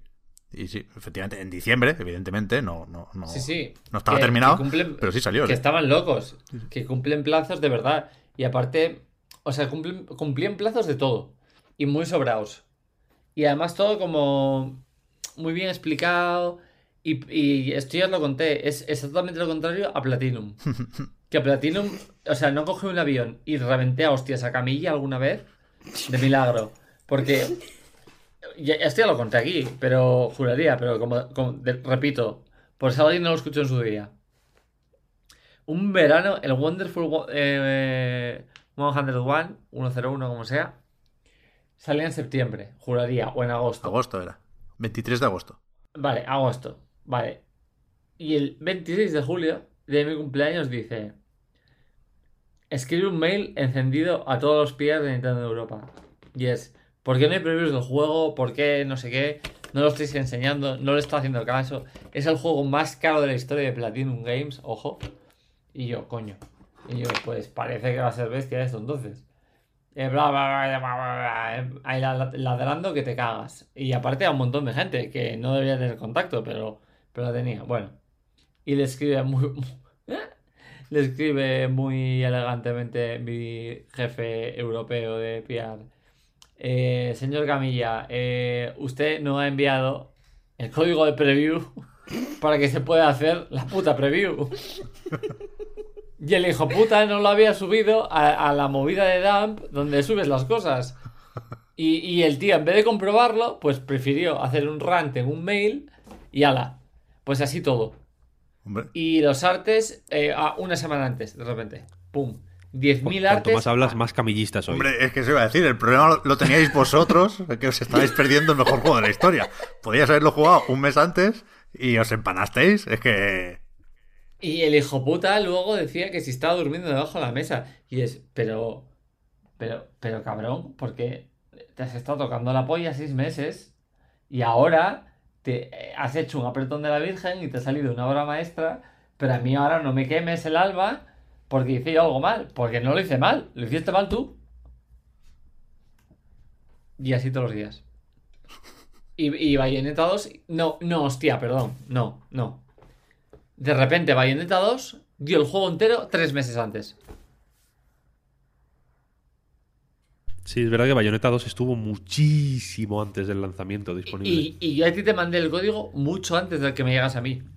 Muchísimo antes. O sea, pero. Pero una locura, meses. Una O sea, barbaridad. Muchos meses antes. Sí, sí. Sí, sí, mes- y era como, pero si está acabado el juego. O sea, a- aparte, acabado y ni un parche, ¿eh? De lanzamiento. O sea, el juego estaba perfecto ya. O sea, ahí no había que tocar nada. Y es como, ¿cómo puede ser tan cao por una cosa y luego por otra? O sea, va. Bueno, tampoco estaba Camilla ahí, igual es- tiene es- algo que ver, ¿eh? Seguro. No, no, es es culpa suya. Y luego, el, el día que presentamos. ¿Estabas tú? El día de. que se presentó Platinum Games en, en Londres. Que nos llevaron a una sala donde nos enseñaron el. Bueno, el Bayonetta. El. ¿Cuál fue el otro? Joder. Que va, que va. El o sea, World. yo recuerdo que Albert y Sempere eh, Sí. para Eurogamer fueron a, a una Gamescom que no era Gamescom, cuando era lo otro que se hacía en Leipzig. Yo- esa es la única presentación de la que me han hablado. Que estaban, Ah, no. pues, el, el- el de DS, que era Infinity Space o algo así, el Mad World estaba, y sí. Bayonetta. Y Bayonetta. No, no, no. Pues esto era una cosa. Entonces era más privada. Yo esto lo fui para Edge. Para la primera edición de Edge España. Y era. Eh, nos llevaron a un hotel. En plan, super. Hotel británico, arte, así con pollas gigantes por las paredes y, mierdas así. Y mm, estaban todos, todos, o sea, el Camilla, no sé qué. Y seríamos como 30 personas o 40 y estaban anunciando la empresa. O sea, noso- nosotros fuimos a un viaje que no sabíamos qué íbamos a ver. Pero vamos vais a ver el nacimiento de un estudio. Y era. Y empezaba y nos pusieron un tráiler de. Se veía eh, Resident Evil 4. Luego se veía eh, Okami. Luego el de las hostias, ¿cómo se llamaba? God Hand. Ujú. Pa, pa, pa, pa, pa. Y era, pum, se rompe Clover y aparece, pum, Platinum Games. Y es como, somos una nueva empresa, es la misma, el mismo rollo, pero vamos a hacer juegos más específicos, no sé qué, cucú, cacá. Y nos ponen como los primeros juegos. Del Bankis había un logo, juraría, y ya. De Bayonetta había el mítico vídeo de negro que se veían los tacones y los brazos y no sé qué más. O sea, como unos disparos de noche o algo así. Pero no se le veía ni a ella. Y sí que se veía bien el Mad World. Ese sí. Y lo podías jugar y luego una entrevista con ellos. Y ellos estaban en un reservado, ¿vale? Como en la derecha. El típico reservado con mesa redonda, japa y tal y cual. Llevaban una castaña, todos. Pero no hablo de una castaña en plan. ja- no, no. Tirados por encima de la mesa. eh, camisa abierta llena de vino. O sea, el desfase. Y yo era como, me cago en Dios, tío, esta peña. Y, y así todo. Son así para todo. Sorry, pero. Son, No, no, son- pero- o sea, es, es el, es el mejor estudio de videojuegos del mundo. Sin más, probablemente. Y unos putos cafres. Sí, sí, sin duda, vaya, sin duda. Eh, hostia, nos hemos despistado pues- con Platinum, ¿eh? ¿Quién lo iba a decir? Estábamos hablando, todo esto venía de Xenoblade Chronicles 2 en el Smash. Eh, creo que no hay fecha, con lo cual le toca a Sakurai decir eso, ¿eh? Evidentemente es sabremos los detalles pronto. ¿Qué Tercer. opináis? Uh, ¿Qué opináis de, de- de los personajes de, de estas tandas? sobre todo de la segunda. No sé, me gustaba más la idea de volver a los de Nintendo, ¿no? Que no fuera tan invitados y empezando con ARMS parecía que iban a meter los personajes de Nintendo que no... O sea, que no estaban antes de recopilar el plantel del Smash. ¿Vale? Que es un poco así con Xenoblade Chronicles 2, de hecho, ¿eh? también. Pero no, no me parece mal. ¿Descoloca Sephiroth? Sí, pero es Sephiroth, no voy a quejar. No, hombre, claro, tiene que estar. Está bien, está bien, me gusta. O sea, el muñeco del Minecraft no, evidentemente, pero da igual. No, tiene sentido, historia del videojuego. Yo no te puedo tolerar de ninguna manera, por ejemplo, que esté el personaje del Persona 5 y el juego no. Ah, bueno, claro, eso se habló largo y tendido en su momento, sí, sí. O sea, eso es intolerable. Y ahora está el Final Fantasy VII entero, con lo cual perfecto, ¿sabes? Es como meter lo que quieras. Este juego ya no de Play, jódete. Pero... mm, a mí me falta un poco de importancia. O sea, me parecen... El rumor este del personaje del Doom. Joder, el del Doom tiene mucho más sentido. Y lo puedes hacer cute y pixel art y no hacerlo tan violento que el de que las tías estas. Hmm. No sé, a mí me parece bien que hagan un guiño. O sea, yo es que cuando hay fans tan fans de algo, como lo son los fans de Xenoblade Chronicles, lo que vamos de hablar, Ya, ya. me parece bien ya, ese es guiño. ¿eh? O sea, que, Sí, que sí, el sí, del sí. puto Doom que lo haga Microsoft, vaya. Sí, sí, es verdad, es verdad, es verdad. A mí lo, lo que más me mm, molesta, en fin, lo que más me molesta, lo que más me incomoda, pues dilo de otra forma si quieres, es que sean muñecos con espadas, otra vez. Eso sí, Tienen cosas únicas que están guay, lo creo que los ataques Smash, eh, por lo que se ha visto, o sea, por lo que se vio en el direct, están están bien diseñados y tienen mucha relación con el juego original, son guays en general. Ah, Creo que no hay ningún personaje de Smash que esté mal. Que, digas, joder, este está cutre, este lo hicieron mal. Son todos la hostia a, a nivel visual, mecánico y, e incluso por cómo se relacionan con el resto del plantel, que no es cosa fácil, ¿eh? porque hay mm, muchísimos personajes en este puto juego. Pero me mola más eh, la planta piraña, Banjo Kazooie, el King Carrul del Donkey Kong. Eh, per- personajes así que, que son un poco más excéntricos y que, y que se controlan. Creo que esa es la. Creo que el, el espíritu Smash está más en esos personajes que en otro muñeco de espada. Me mola más, yo que sé, los Ice Climbers, por ejemplo. No sé si, si habéis jugado muchas más, pero los Ice Climbers son grotescos, son un personaje de mierda que, Sí, que- sí, sí. que deberían meter a la cárcel a, a toda la gente que lo diseñó, pero son la hostia en realidad, porque son los putos Ice Climbers que son de un juego Muy divertido. eh, an- antiquísimo, de, de- que, que no tienen absolutamente nada que ver con, con un juego de lucha, que ni tienen ataques que puedas decir, joder, eh, pues esto lo encajo de esta manera y, y los han metido, ¿no? Y, y son guays. O el Duck Hunt Duo, acojonante también, ¿no? Como, como, cómo se integra un juego de la Zapper de NES en el Smash Bros. ¿Sabes? Bestial. Entonces me, me suele atraer más como, como jugador eh, cada vez más casual y, y esporádico de, Smash Bros. ¿eh? Antes jugaba, cuando salió el Ultimate, por ejemplo, estaba todo el puto día jugando, estuve meses jugando tres horas al día, o cuatro, o más incluso. Y, poco a poco lo he ido dejando. eh, ahora solo vuelvo un poquito cuando sale un personaje nuevo para probarlo y demás. Entonces entiendo que igual alguien que juegue a saco y que esté metido en la escena competitiva y tal igual, pues igual le mola más la perspectiva de tener otro personaje que pueda ser eh, competitivo, ¿no? Y que pueda, pues, mm, verse las caras con bayoneta. Que mm, justamente sigue siendo la mejor. Eh, pero no, pero no sé, ya digo, creo que el, en general es en general, o sea, no, no, no puedo ser demasiado beligerante contra Smash Bros. o cualquier cosa que haga Smash Bros. porque es de ese tipo de personajes que yo hablo, ya hay un montonazo, en realidad. Hay, hay la de Dios. Y han metido con éxito a Mega Man, al puto Solid Snake y a Pac-Man, por ejemplo, ¿no? Por hablar de personajes ya eh, loquísimos que no te imaginas cómo meterlos en un juego de lucha. Ahí está Pac-Man, por ejemplo. ¿Quién falta? Yo qué sé.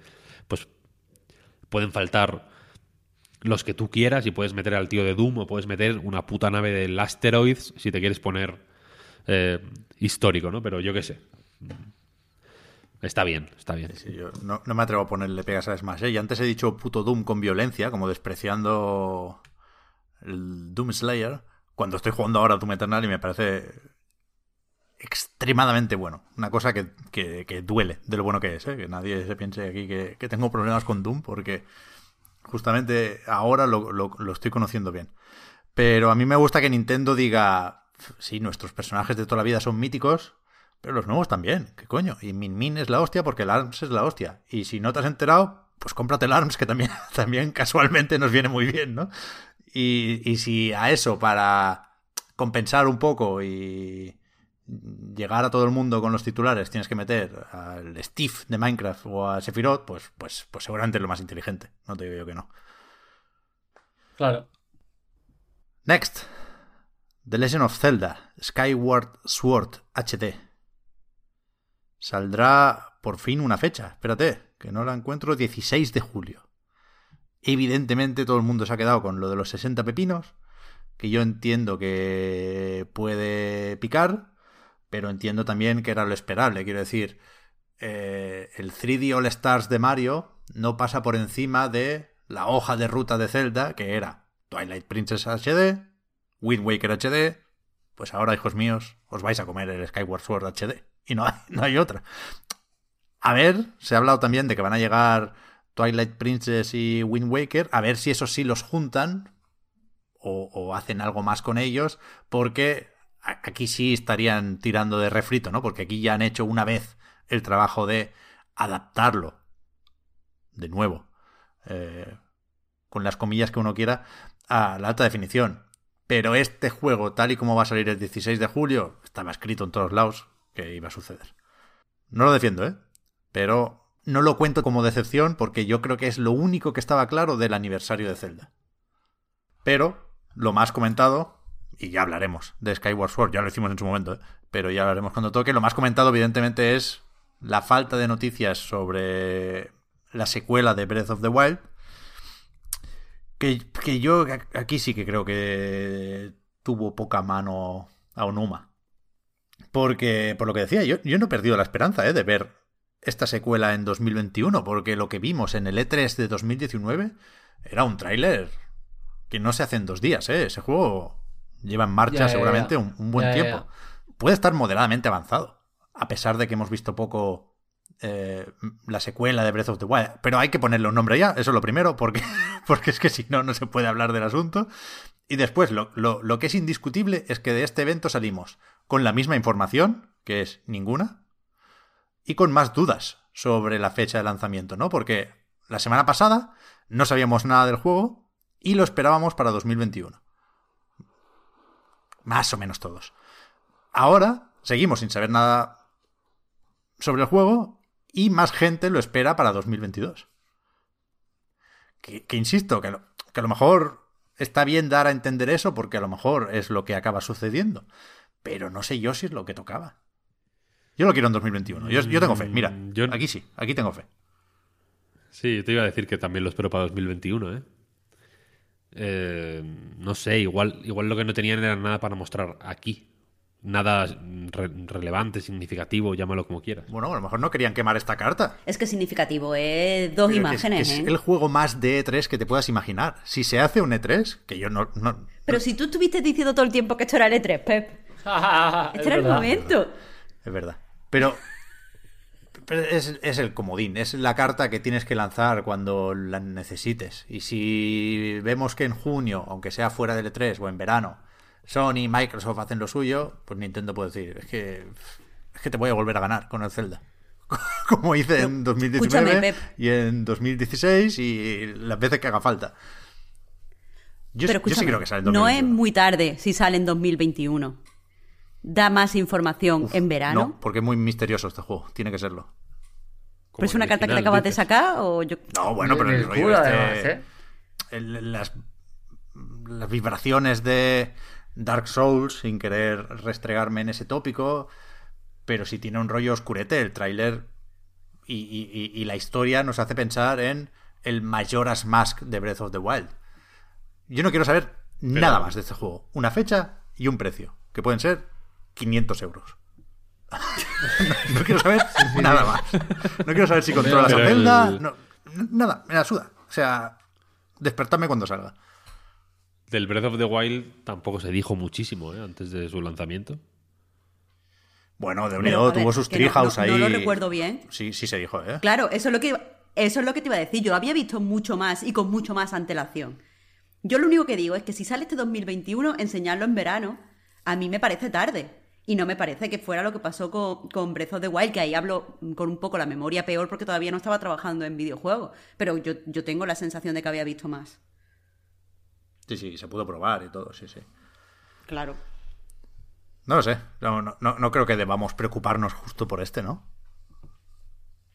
Pero a ver, no, no es preocuparnos, pero sí y haciéndonos a la idea Ya. de que eh, probablemente no esté para 2021. Ya, ya, ya. Ya. Porque, o sea, entonces, el, el juego grande de segunda mitad de 2021, que es el Pokémon. Un- alguna especie de remake de otro Va- Pokémon, algo, dices, algo ¿no? va a caer. Pero es que Pokémon Company va a su puta bola. Esto ya también lo conté aquí. Entonces, como van a su puta bola, no. Ellos tienen sus momentos de comunicación y cuándo hacerlo y cómo. Y yo creo que el mes que viene van a anunciar ya eh, remake de uno nuevo. O sea, remake del DDS o lo que sea. Y a, a El día 27, dicen los, lo- los que saben. Yo, yo no sé, ¿eh? Pues, pues por ahí va a ir los tiros. Pues sí. Oye, tengo que marcharme por temas médicos. Vale. Lo, si- lo siento, familia. ¿Metes, Eh, ¿Metes el anuncio, Omar, de alguna forma o o te tienes que ir corriendo? Sí, sí, sí, lo voy a meter, lo voy a meter. Vale, vale. Eh, bueno, antes de nada, es que me han dejado de decirlo, entonces lo digo. el programa del avión en Twitch tiene nombre. Y se llama Directos al Estrellato. Me gusta. ¿Vale? Que eh, no tiene nada de ironía, simplemente que van a venir gente famosa, menos famosa, etcétera, ¿no? No porque vayamos a Bueno, que tú matar a- eres famoso ya en ti mismo. No, yo no, pero no va a venir, decir, no voy a estrellar a la gente, no sé, pues contra el Bernabéu o aviones contra Andorra, ni no, no, no va a ir de eso ni un poco. Pero la cosa, eso, directos al estrellato. Ahora lo, lo de verdad, lo bueno, lo jugoso. Hay una gente maravillosa que a mí me ha partido el alma, os lo juro por Dios. Cuando un día escribí en Twitter, me muero, me queda muy poco tiempo, eh, mira, mm, no sé qué va a pasar, pero mm, en estos cuatro meses de vida, cinco o seis que me quedan, quiero hacer cosas que puedan dejar la huella mayor o menor entre sobre todo la gente que más quiero, que son mis amigos y mi familia. Y me escribió eh, una persona maravillosa, ¿vale? Eh, un equipo de personas maravillosas, que son Roger y Lucas, que son de Parallel Circles, ¿vale? Que es la empresa de Flat Heroes, ¿vale? Eh, un videojuego que salió en todas plataformas y que tuvo un éxito bastante fuerte porque eh, era un juego muy rápido, muy técnico, eh, medio plataformas, medio puzzle, era muy inteligente y sobre todo estéticamente muy correcto, ¿vale? No quiero la polla aquí mm, mm, básicamente, pero es que me pareció un muy buen juego. De hecho, nos conocimos un día en el Prada, en un bar al que íbamos mucho Víctor y yo, eh, en Madrid, y me lo presentó eh, Víctor. Y Víctor me dijo que, en plan de, bueno, este tío es de puta madre, no sé qué, no sé cuánto. Y yo al parecer, él siempre me dice que yo le ayudé mucho en una cosa y que me quería devolver el favor. Y me dijo, tío, nos encanta tu rollo, nos gusta mucho lo que haces, cómo piensas, y creemos que puedes hacer un videojuego de puta madre. Y yo dije, yo no he pensado en hacer un videojuego en mi puñetera vida. O sea, nunca se me ha planteado la idea. Y, ellos me dijeron, no te preocupes, olvídate de todo, que nosotros hacemos el gameplay, tú nos haces unas directrices de, de que ver la historia más o menos, por dónde van a ir los tiros, y de ahí empezamos a producir. ¿Vale? Y yo le dije, ok, pero quiero poner una serie de, ya que es un- eh, una cosa colaborativa, yo quiero que a poder ser el juego se acerque más a una experiencia, ¿vale? De unos 40 minutos, una cosa así. Que sea un videojuego musical, de ritmo, que tenga que ver. Yo ya, eh, evidentemente, eh, puedo hablar de lo que puedo hablar y puedo hablar de mi vida. Entonces, quiero que sea que un juego que hable, evidentemente, del cáncer, pero también quiero que hable desde una perspectiva eh, psicotrópica y bastante psicodélica, porque quiero que hable también un poco de pues, los procesos mentales de la meditación trascendental, de qué, qué pasa en tu cuerpo cuando tienes una, un contacto con una experiencia como la de el 4 DMT o otras sustancias psicotrópicas, bla, bla, bla, bla, bla. Y quiero que sea musical, rítmico o arrítmico, puzzle o no puzzle, y que entre medias tú vayas descubriendo una serie de, de sucesos, ¿no? Que van a suceder en el juego. El juego se llama Leviatán de Fuego, ¿vale? En castellano, se va a llamar así. Aunque lo vayamos a publicar en Steam, se va a llamar así, Leviatán de Fuego. Por un motivo que descubriréis en el juego. Y la preproducción de esto empezó hace muchos meses. Y además se han unido gente muy guay. Que entre ellos está Marta Verde, que es una videoartista internacional súper tocha, muy famosa. Y que ha hecho cosas increíbles. En el MoMA incluso. O sea, es de verdad una máquina increíble. Y que se va a encargar de toda la parte de arte estética visual. eh, glitch art. Porque todo va como es una especie de red, entre comillas, para que me podáis entender rápido. De red, pero muy enfocado al glitch, ¿vale? A incluso escapar del glitch, a jugar a eh, salir de la abstracción, entrar en ella, un poco por ahí. Y eh, la música la va a hacer Morales, que es un músico que yo he producido durante muchos años en, mi sello en Menta. Eh, yo es el mejor músico que he conocido en mi vida. Ha trabajado en publicidad, ha trabajado en mil cosas, ha hecho una versión de Metrópolis que se ha proyectado en cines de la película y es de verdad un tío con una capacidad, Víctor también lo conoce. Mm, Espectacular. Es, mm, hace cosas increíbles. O sea, retuerce el sonido hasta un nivel. Para mí es muy parecido a quien ha compuesto la banda sonora de Mandalorian o de Tenet. Es una persona que, puede conseguir una electrónica así de, de seca y de analógica y de pura. Muy rusa también de alguna manera. Y el equipo es básicamente este. Y yo un poco haciendo pues mm, cojimadas, pues diciendo y ahora molaría que de repente la pantalla se pusiese en negro y ahora... O sea, gilipolleces, básicamente. Lo están haciendo ellos. y me están haciendo caso a mí en cuatro cosas y ya está. Pero pues eso es el anuncio que quería hacer, que quería hacerlo en exclusiva aquí y a ellos les hacía muchísima ilusión, tanto a Roger como a Lucas. Y, pues poca cosa más, que no sé, que de verdad básicamente eh, este es el proyecto de mi vida, el más importante, el que creo que de alguna manera eh, puede dejar un, poco de huella o dar un poco de luz en una cosa que para mí es muy importante, que descubriréis jugando y que espero poder llegar a estar vivo para acabarlo, la verdad. Y poca cosa más. Joder, mola. yo no sabía, además estuve hablando ayer con Lucas. No me entero de nada. es que lo llevábamos muy en secreto, porque eh, queríamos que, bueno, que el, hype se fuese controlando, porque todo se podía torcer mucho y porque eh, ya hicimos muchas pruebas, muchos vídeos, muchas historias. No, no es fácil la idea. O sea, hay cosas que son bastante complejas y unir todo y que tenga sentido. Porque ahora yo disparo chorradas, que escribo un guion y luego lo leen y me dicen, ¿qué coño estás diciendo, tío? Y, y, lo que pasa es que son tan respetuosos, tienen tanta confianza en mí que de verdad no tengo palabras a lo que está haciendo esta gente conmigo. O sea, es increíble, es un regalo del cielo. Y, me estoy emocionando contando esta mierda, os lo juro por Dios que se me caen las lágrimas. Joder, qué bien. Ojalá puedas venir a contarnos más, Omar, del proyecto. Muchas gracias por, lo pronto, por haber estado aquí hoy. Eh, a ver si un día pueden venir ellos también y hacemos un, pequeño diario de desarrollo y os cuento un poco cómo va y cómo van las cosas y, investigar sobre todo a Marta, a Marta Verde y, a, y también a Manu, por supuesto jugar a Zafroth Heroes y a ver qué sale de Leviatán de Fuego. Muy bien. Pues estaremos atentos. Muy bien, gracias. ¿Cuándo sale?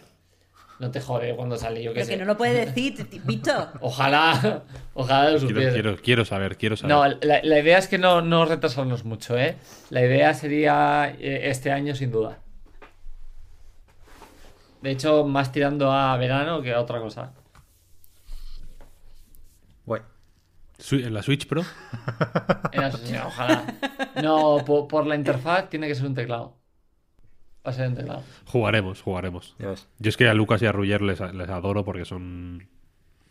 Son una peña. Increíble, increíble. Acojonante. Acojonante, o sea. Empáticos, talentosos. No, entiendo ese, no entiendo ese corazón, de verdad. No lo entiendo. increíbles, increíbles, sí, sí. No entiendo. Pues bueno, seguimos, para adelante. Venga, Mar. Como siempre. Muchas gracias por todo. Mega placer. Un placer. Abrazo, Omar. Chao, chao. Abrazo fuerte. Chao, chao. Hasta la próxima, Omar. Chao, chao. A ver, ¿dónde estaba con la lista? Seguimos rápidamente con Mario Golf Super Rush. Hostia, no nos va a dar tiempo de comentar el chinchan, ¿eh? Pero bueno, ya se, ya ya se comentó en el directo. Eh, Mario Golf, 25 de junio. Entiendo que lo hace Camelot también, ¿no? Que venía de hacer eh, Mario Tennis. Y, joder, a mí me gustó mucho el tráiler, pero es verdad que todo el mundo está pensando en cómo de corto se va a quedar. Igual que le pasó a Mario Tennis, que a mí me gustó bastante. Eh, a ver si, si va más allá del, del party game. Sobre todo porque... Siempre lo digo, no sé por qué, porque yo no he jugado, ¿eh? pero es que tengo muy presente este comentario de mucha gente que había un Mario Golf de Game Boy Advance que era la hostia. Y ojalá, en definitiva, lo atrape Super Rush porque lo de tener que ir de un hoyo a otro haciendo una carrerilla, eso está bien, ¿eh? Esa no, esa no, esa no la vimos venir. Mm. Yo tengo la sensación de que estos proyectos, y no es por ser bajonero, son un poco ni para ti ni para mí. Quiero decir que era más fácil a nivel de producción hacer un Mario Golf en Game Boy Advance y fliparte un poco, digamos, que hacerlo aquí. ¿sabes? Aquí la flipada es mucho más cara. Yo no sé si Nintendo, teniendo en cuenta lo que va a sacar este juego, se va a permitir el lujo de dejarle a Camelot fliparse lo suficiente. ¿Sabes? Porque el modo historia del Mario Tennis ya era bastante mierdero. Claro, Eh, es el tema. o sea, el, el modo historia del Mario Tennis era un modo historia hiperconsciente de que podía llegar hasta aquí y ni un paso más. Eso que mencionas tú de la Game Boy Advance, tan famoso, es que es un juego que, que, por Dios sabe qué motivo, va mucho más allá de lo que tenía que ir. Y esa es la. esa es un poco la pirueta guapa que hace y por lo que se le recuerda. Pero me- a mí me da la sensación de que, de que ahora es demasiado difícil hacer eso. Y por lo que. Y por el historial que. que, que hemos visto con estos juegos de Camelot deportivos recientes, y con recientes digo 10 años, ¿eh? no me refiero a, lo último que han hecho. Creo que se le nota mucho más los, eh, los límites, pero bueno, a ver qué tal. Seguramente sea guay como casi todos los juegos de Nintendo, estos deportivos, son arcades súper disfrutables, así que a ver. Sí, sí. Yo entiendo que esto tiene más de Wii Sport, del minijuego de golf, ¿no? Que de Mario Golf de Game Boy Advance. Porque la gracia está en hacer el swing con el Joy-Con, porque están ahí los Mis también, que de hecho es- creo que es el protagonista del, del modo historia, Tu Mi. Mucho Mi. No vamos a hablar del Mitopia, pero mucho Mi. Yo- a mí no, ya no me gusta el Mi, la verdad. Pero este, este, este, este hay que comentarlo. Porque tiene demo. Project Triangle Strategy. Que saldrá en 2022, pero está disponible ya la demo. De hecho, la hemos jugado y también en eso parece un poco continuación de Octopath Traveler, ¿no? Que también se presentó como Project, también tuvo demo para recopilar feedback mucho antes de su lanzamiento, también era Square Enix y también mezclaba gráficos eh, 2D y 3D con ese rollo de diorama, con ese fondo muy difuminado, que a mí la verdad es que estéticamente me gusta un montón. No sé hasta qué punto hay más conexiones que estas. Es decir, estas ya son, ¿eh? Incluso el logo se parece por la tipografía y el subrayado. Pero yo leí en varios sitios que era del mismo equipo dentro de Square Enix. Y, no sé si eso ya sucedía con Octopath, Víctor, a ver si me lo puedes aclarar. Pero en la demo, cuando arrancas, el logo que aparece es el de ArtDick. Que es una compañía japonesa más o menos pequeña que estaba haciendo ahora el remake este de, Monster World 4. ¿Cómo era? Wonder Boy Ashine Monster World. Creo que sí. Y no sé, no sé, no sé si hay aquí un encargo si simplemente colaboran y ya lo hacían con el Octopath o qué. Pero bueno, yo planto esa semilla de la duda ahí porque me sorprendió ver ese logo, ¿eh? que no, no, no lo reconocí inmediatamente, pero sí dije, hostia, me suena, porque cuando probé la demo de este Triangle Strategy, lo de los nombres, una vez más Square Enix, lo dejamos para otro día, pero cuando probé la demo acababa de ver una nota de prensa de la edición física de ese Wonder Boy, con lo cual me, sorprendió, vaya. Yo eso no, no, no recuerdo exactamente si. Si es. O sea, si eh, es el mismo equipo o qué, vaya. No me acuerdo tan, tan bien de Octopath Traveler. Pero la demo me ha molado, la verdad. Sí, está bien, ¿no? Eh, la demo, me- o sea, vamos, matiz. El juego o, la- o lo que propone me ha molado. La demo me parece patética. La peor demo que yo he visto en mi vida. Súper mal organizada. Joder. Joder, es una demo para... vo- Voy a intentar describirla de la forma más fría y objetiva posible para que no se me acuse ahora de, de desatar mis pasiones. Pero la demo empieza con una introducción hiper larga presentándote un mundo que no conoces, que en principio eh, mm, vas a tener dificultades para conocer, porque te- el, el puto juego, de nuevo, te pide perdón nada más empezar por, por- porque te va a confundir. Esto, Bueno, es Pep, que por favor, empieza quiero por que- el capítulo 6. El primer cartel es capítulo 6. dos puntos. Eso, efectivamente. Quiero que confirmes que efectivamente lo primero de las primeras cosas que lees en el juego es- lo siento porque igual no te enteras de lo que está pasando. Sí, sí, pero aún, así lo intentan, ¿eh? No Esto, y lo no. intentan. Y te dicen, mira, lo siento mucho. Ya sé que está, es mitad de juego, eh, no sabes quién es esta gente, no sabes qué está pasando, pero bueno, mm, ojalá, ojalá te- lo disfrutes, ¿no? Y, y te dicen en plan, creo que creemos que será útil para ver pues un poco el, el- tono del juego, ¿no? Y su universo y tal y cual. Y lo siguiente es una chapa monumental pero monumental, en una escena absolutamente estática, pero estática de una manera insultante, en la que ningún personaje se mueve, en la que la cámara se mueve tres veces como mucho y se mueve eh, para arriba, para abajo, para arriba, para abajo, en isométrico, no hay... Es una escena eh, tiesa como la mojama, una cosa acojonante. Y lo siguiente, cuando tú ya piensas que por fin, por fin vas a poder probar cómo son los combates, que es, yo creo, la- la- el principal reclamo de la demo, ¿no? El rollo What if Octopath Traveler fuera un Final Fantasy Tactics? Vamos a decirlo de esa manera. Eh, ¿Cuándo por fin crees que la chapa ya ha pasado y que por fin vas a poder manipular a las unidades por el escenario, organizar el, el- el- su eh, configuración inicial, eh, trastear con el equipo, lo que sea? Te ponen en una puta escena de investigación, fase de investigación, te dicen de pronto. Y tú dices, no quiero investigar. Si quisiera investigar, me habría comprado el Obradín. No he venido a investigar. Quiero combatir, pero bueno, pero bueno, piensas, voy a investigar. Aún así, a ver qué, a ver qué cojones me proponen, ¿no? Igual de pronto es una mecánica que está bien. Pues la puta investigación es hablar con un personaje, que es el único que te habla. Y que está clarísimamente marcado con, no sé si es con una interrogación o con una excla- exclamación, pero bueno, tiene un icono, de hecho, sí. tiene un icono encima que te indica explícitamente que en ese escenario, que es un pasillo, por cierto, es un puente, es un puente mm, como antes justo de la entrada a un castillo, ¿no? Un puente, literalmente un camino recto de unos 10 metros. No puedes hacer nada más que subir por una puta escalera a, a- a un balconcillo donde luego hay un arquero. Cuando ya, te, cuando ya tienes que combatir, ahí hay un puto arquero enemigo.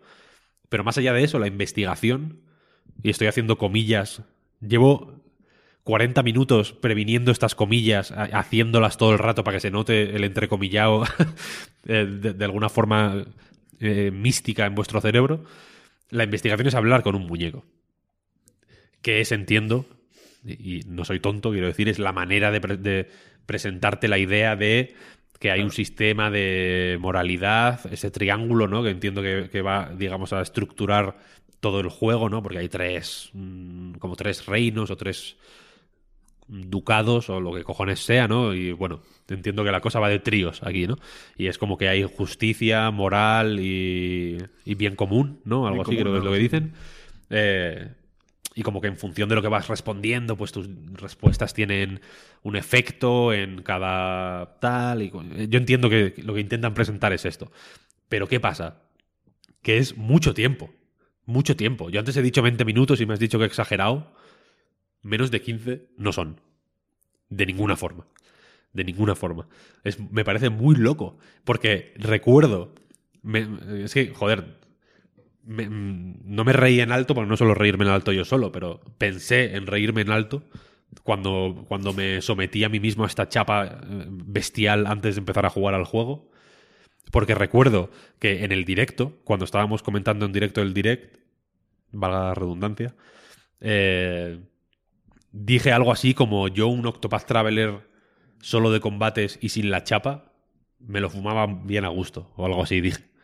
Y fue como mierda. La demo ya me está trayendo flashes de Vietnam, del Vietnam de la chapa. Luego el combate es la hostia. El juego, ya entrando en, en el materia, vaya, y por eso dije que me había gustado la demo al principio. lo que es el combate, aunque puedo entender que es un poco lioso y que es un poco enrevesado y un poco fango, porque es el capítulo 6 y ya tienes muchos personajes y ya, y hay muchas clases que pues bueno, que porque simplemente no llegas un poco in media res, no sabes qué cojones hace cada, cada cual y qué habilidades tiene cada cual.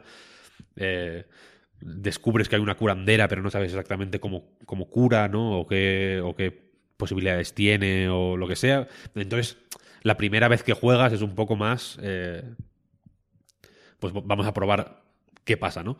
Pero el sistema de combate, como el de Octopath Traveler, que esto es algo que, algunos JRPGs recientes, como Bravely Default, de hecho, que, que sale dentro de nada el 2, eh, me han gustado mucho en, cuestión de combate, porque, porque como que lo exploran mucho más que los juegos occidentales, que es los, los buffs y los debuffs, vaya, como los hechizos eh, que, ofrecen ventajas o desventajas a tus aliados, a los enemigos y tal.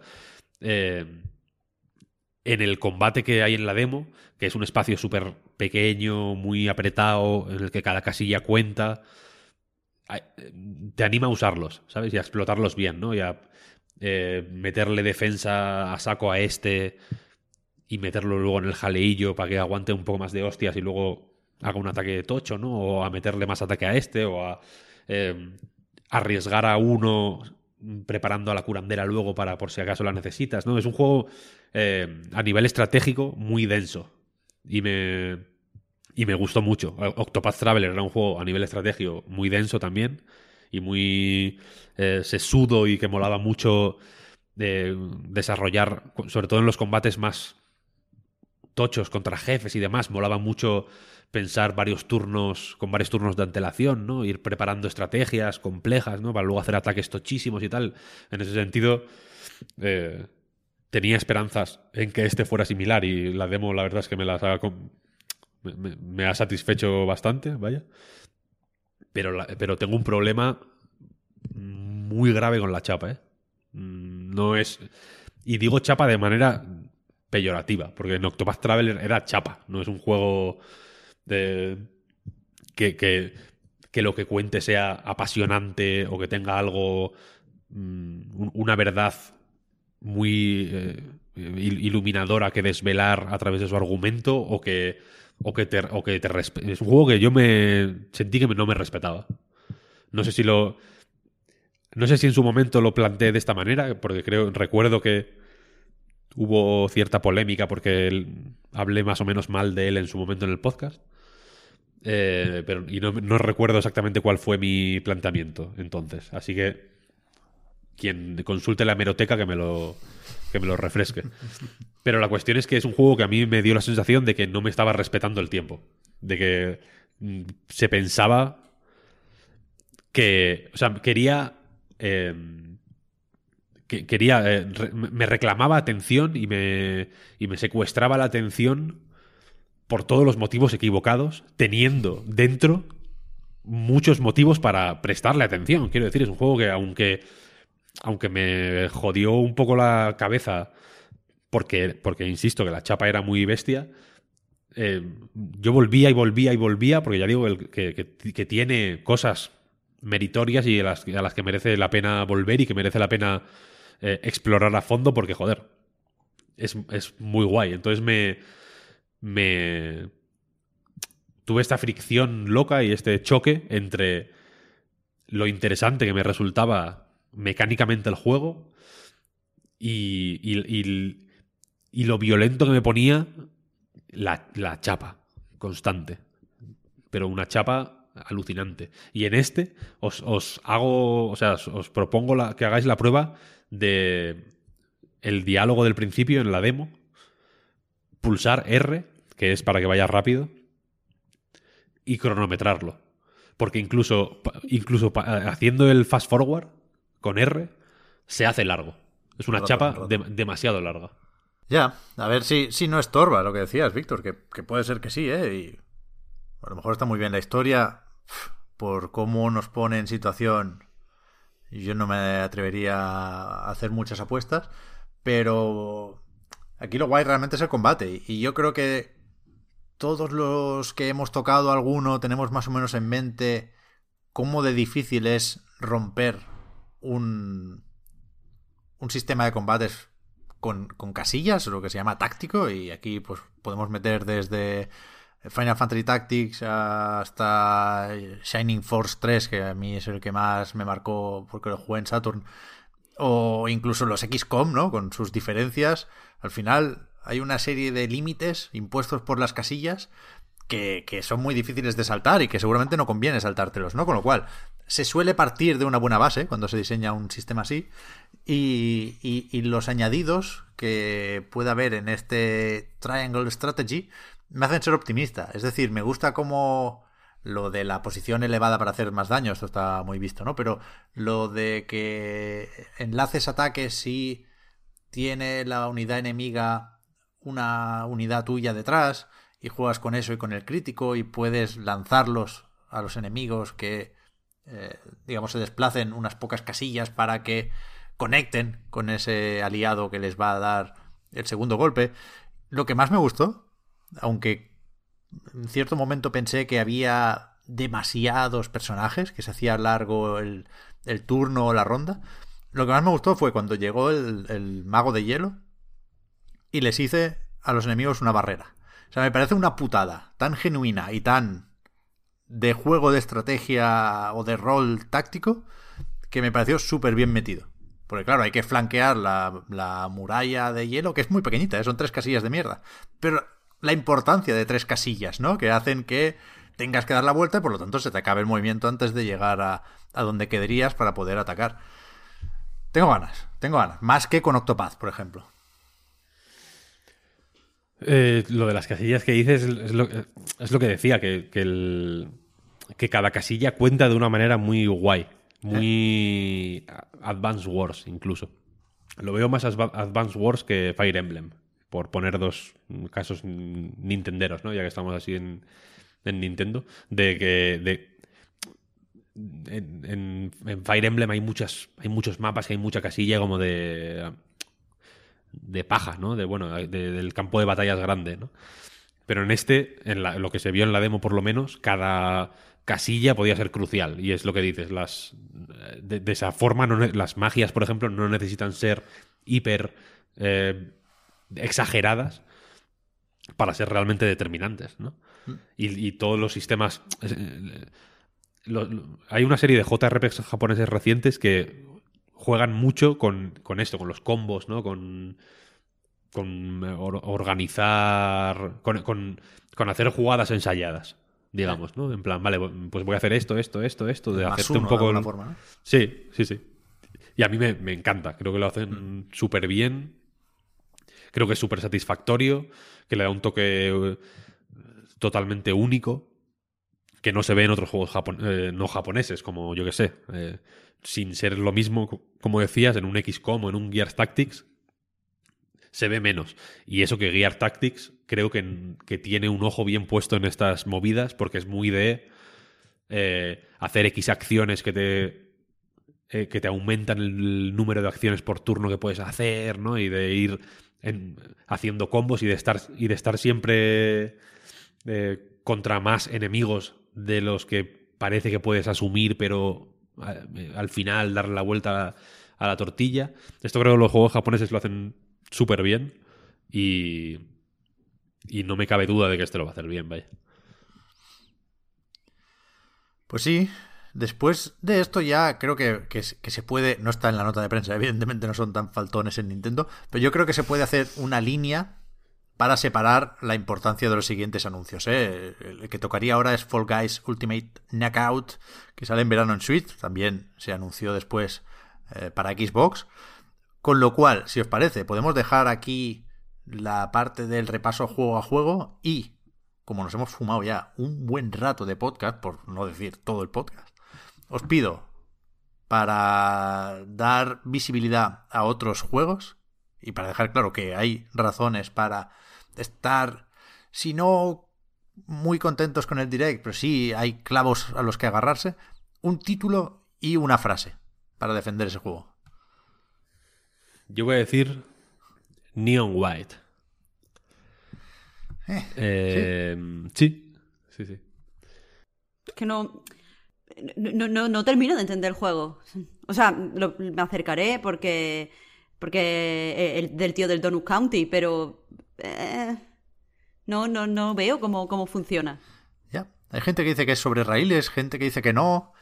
Eh, igual lo explican en su web, ¿eh? Yo la verdad es que no he buscado qué dice Anapurna o qué dicen los desarrolladores sobre este juego. Pero eh, yo le veo algo en la estética que me echa un pelín para atrás. Puede estar A guay, mí, es lo, puede estar guay. a mí es lo que más me raya. La estética. Que, me, que, es, que es un. Entiendo de dónde viene. Aunque parezca demasiado distinto a Donut County. eh, que sí, sí que tiene. Sí, sí que es muy Ben Esposito. El juego. Mm, Quizá no tanto lo que ha hecho con su nombre, sino. eh, algunas cosas que hizo con Arcane Kids, cosas así, que sí que eran más. Este rollo hiper estilizado, un poco Dreamcast, que, que bueno, que es, que, es, que es su rollo al final. Pero me mola mucho el sistema de cartas, creo que es más complejo de lo que parece... O, o de lo ¿Tú- que... la- ¿Cómo lo estás interpretando? Porque La- es la cosa es que no, yo- no- Si te fijas, por ejemplo, la carta de la pistola, hay momentos en los que la dispara y entonces tiene X usos. La carta de la... Me estoy hablando de memoria, entonces no, no son ejemplos reales, son ejemplos aproximados, ¿no? Pero la pistola es azul, por ejemplo, y si dispara seis veces, digamos que eh, se va haciendo menos azul a medida que dispara, ¿no? Que se va, va viendo, hay seis huecos que van vaciándose de azul. Pero también la puedes quemar que es como que la rompe por la mitad y en lugar de ser una pistola es otra cosa. Hace otra habilidad, en plan un dash o un, o un lanzacohetes. Hay como habilidades más fuertes que entiendo que se consiguen en lugar de utilizando las cartas, en lugar de jugar las cartas, quemándolas. Y entiendo, o me da, o me da que suponer esto, que evidentemente el hecho de que tengas un número de cartas limitadas que se gastan, es decir, que la pistola no se queda sin munición y luego la recargas, sino que la pierdes, eh, y cómo juega con conceptos de, de los juegos de cartas normales, como, como quemar una carta, ¿no? En lugar de utilizarla, que es algo que, que es, que es como muy de Magic de pronto, me da, o sea, me sugiere una inteligencia y un uso curioso, o si no queréis decir inteligente, me da igual. Mm, Como si es una gilipollez, pero bueno, me parece curioso. Me parece una traducción curiosa de los juegos de cartas de, de tablero a algo que es diametralmente opuesto quizá, que es un juego de acción frenético, con, con parkour incluso, no sé si tiene parkour, pero bueno, con un, rollo Mirror's Edge prácticamente de, de pronto, mm, súper demencial, ¿no? Eh, y ya digo, me parece guay y creo que es un sistema que puede dar lugar a situaciones guays eh, y de tomar decisiones súper rápidas que pueden ser determinantes, de saber utilizar muy bien recursos muy limitados, que a mí es una dinámica que me, que me suele molar mucho, vaya. Y no sé, en general, es que me, he visto el tráiler unas cuantas veces, tampoco tampoco me lo he puesto obsesivamente, vaya, pero me lo he visto unas cuantas veces para buscar detallitos y tal. Y más allá de que el rollo este de los demonios con máscaras, así como anime, muy blanco, azul, dorado, me parece un poco hortera además, no me no me convence de momento mucho. Igual cuando esté dentro sí, yo qué sé.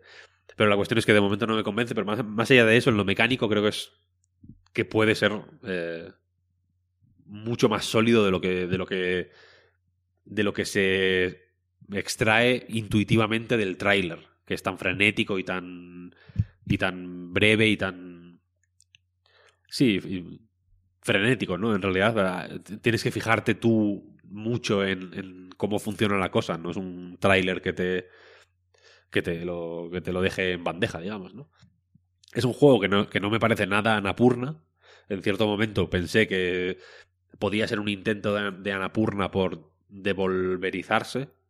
Me parece más de Devolver que de, que Anapurna, si nos ponemos así con eh, batalla de super publishers indies.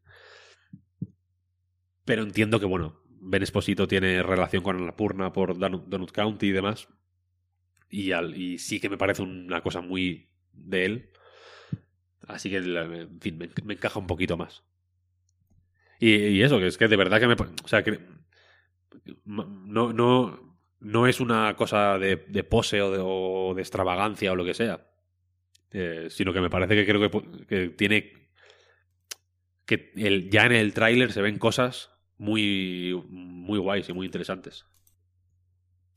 A ver, aún así Anapurna tiene juegos de acción como Sayonara y... O sea, no, a priori no tiene por qué no encajar hasta Ya. que veamos más. Que Sayonara Wild Hat es de acción, Pep. Sí, sí, sí. Sí, sí, pero. ¿Te he escuchado suspirar? No, no, no, no, por- porque están dando golpes. No, no, no, pero. Ah, vale, vale, sí, vale, sí, vale. Tiene, tiene de todo, tiene disparos, tiene derrapes. Poco se habla Claro, del derrape. claro. Sí, pero bueno, que no es. O sea, el rollo Anapurna para mí es un poco más 12 Minutes o Kentucky Route Zero o, Dan- o Donut County sin ir más lejos, ¿no? Es un poco más. eh, van a un par de marchas menos que Devolver, que es un poco más. eh, Gamberro. cocaínico. Sí. ¿Qué más? Yo es que. Es que no quiero jugar ninguno de los juegos que anunciaron. Durísimo esto. Es que no. Al Shin-Chan, sí, Marta. no- Bueno, bueno, por supuesto, al Shin-Chan, por supuesto. Aprovechamos Eh. para, para colar aquí la campaña Traed Chin-Chan a Europa. Es que está súper bonito. Yo, sí, es que. No sé, no, no, no sé. Aparte, Shin-Chan es una marca conocida en España y bueno, y en Europa. Yo no sé cómo no va a salir aquí, es raro. Parece, parece muy cute. Y probablemente salga. ¿Os acordáis del, del Doraemon Granja? Que supuestamente tampoco iba a salir. Al final salió, con edición física y todo. Así que. A mí no me Ya. extrañaría que lo trajera Bandai Namco esto de pronto. No sé de quién es, ¿eh? Pero... Es que será un lío, será un lío de derechos. Imagino, ¿eh? No lo sé, no lo sé. A mí me, me sorprendió, puestos a, indagar un poco en quién hace esto. No sale de la nada, se ha comentado varias veces, ¿eh? Ayer lo recordaban en Twitter y creo que, que- le dimos a retweet más que a like, ¿eh? Y esto tiene que ver con una serie de juegos, publicaba Sony, creo que solo en Japón, se llaman Boku no Natsuyasumi, y en A Night escribió un artículo el amigo Pablo Algaba repasando todas las entregas, ¿no? Primero PlayStation, luego PSP, PlayStation 2, igual hay cuatro o cinco en total. Mm. Hay un Sí, artículo guay que no sé cómo estará la maquetación, si, si está descuadrada la voy a repasar esta noche. Le- tengo que en- encuadrar un par de cajitas que hay, pero bueno, es perfectamente legible. ¿eh? Es de, de los que mejor han aguantado el cambio de diseño. Menos mal. Porque es verdad que es, que es eh, lo de el japonés rural en verano. Eh, es algo que nos gusta mucho a todos, ¿no? Y que fuera de esto y de los mismos creadores, sí estaba el de 3DS, Attack of the Friday Monsters, que era mucho más cortito, pero el mismo tono. Es un juego extremadamente agradable. Y, y por eso, aunque tenga por encima la capa de Shin-Chan, que si me preguntáis a mí, suma. eh, Claro. Creo que, creo que sabemos qué esperar aquí y creo que, que es guay. Y que si, insisto, se puede aclarar lo de los derechos, creo que harían bien en traerlo. Lo que decía de los logos, esto los... Joder, es que en, inglés lo suelen llamar My Summer Vacation. Me quiero aprender. Boku no Natsuyasumi. Esto lo hacía una compañía se llama Millennium Kitchen. Y en, en, sus redes sociales y en su página web, que está muy desfasadita, no hablan del Shin-Chan. Y lo que sí aparece es un logo de otra compañía, ahora no la tengo delante, pero es como EOS o NEOS o algo así. Y es la típica empresa de software, pero más enfocada a las soluciones para la empresa, ¿no? Supongo que de repente pues te montan un servidor. Entonces, no sé si es cosa de los derechos o si alguien trabaja ahí y, pasaba por delante. Eh, el que era director de estos My Summer Vacation, Kaz Ayabe, que fue quien ayer dijo en Twitter haré todo lo posible por traer el juego a Europa, es también en principio el director del juego, pero no sé cuál es exactamente la relación con los estudios y las desarrolladoras. Pero vaya, sí, sí. Si no, no lo hemos aclarado al principio porque Supongo que ya se ha hablado lo suficiente, ¿eh? pero en el direct japonés, solo en el japonés, salió este juego de Shin-Chan que, echamos todos de menos en los direct occidentales. Tiene muy buena pinta. Vamos, está bien, porque en nuestro directo también tuvimos Shin-Chan, así que estupendo. sí, sí, sí. Me va a perseguir toda la vida eso, tío. ¿Qué qué? Que me va a perseguir toda la vida el... equivocarme con, con Shin-Chan. Pero fue Pero si fue, lo mejor, Víctor. Claro, fue muy gracioso solo para bien, quiero decir.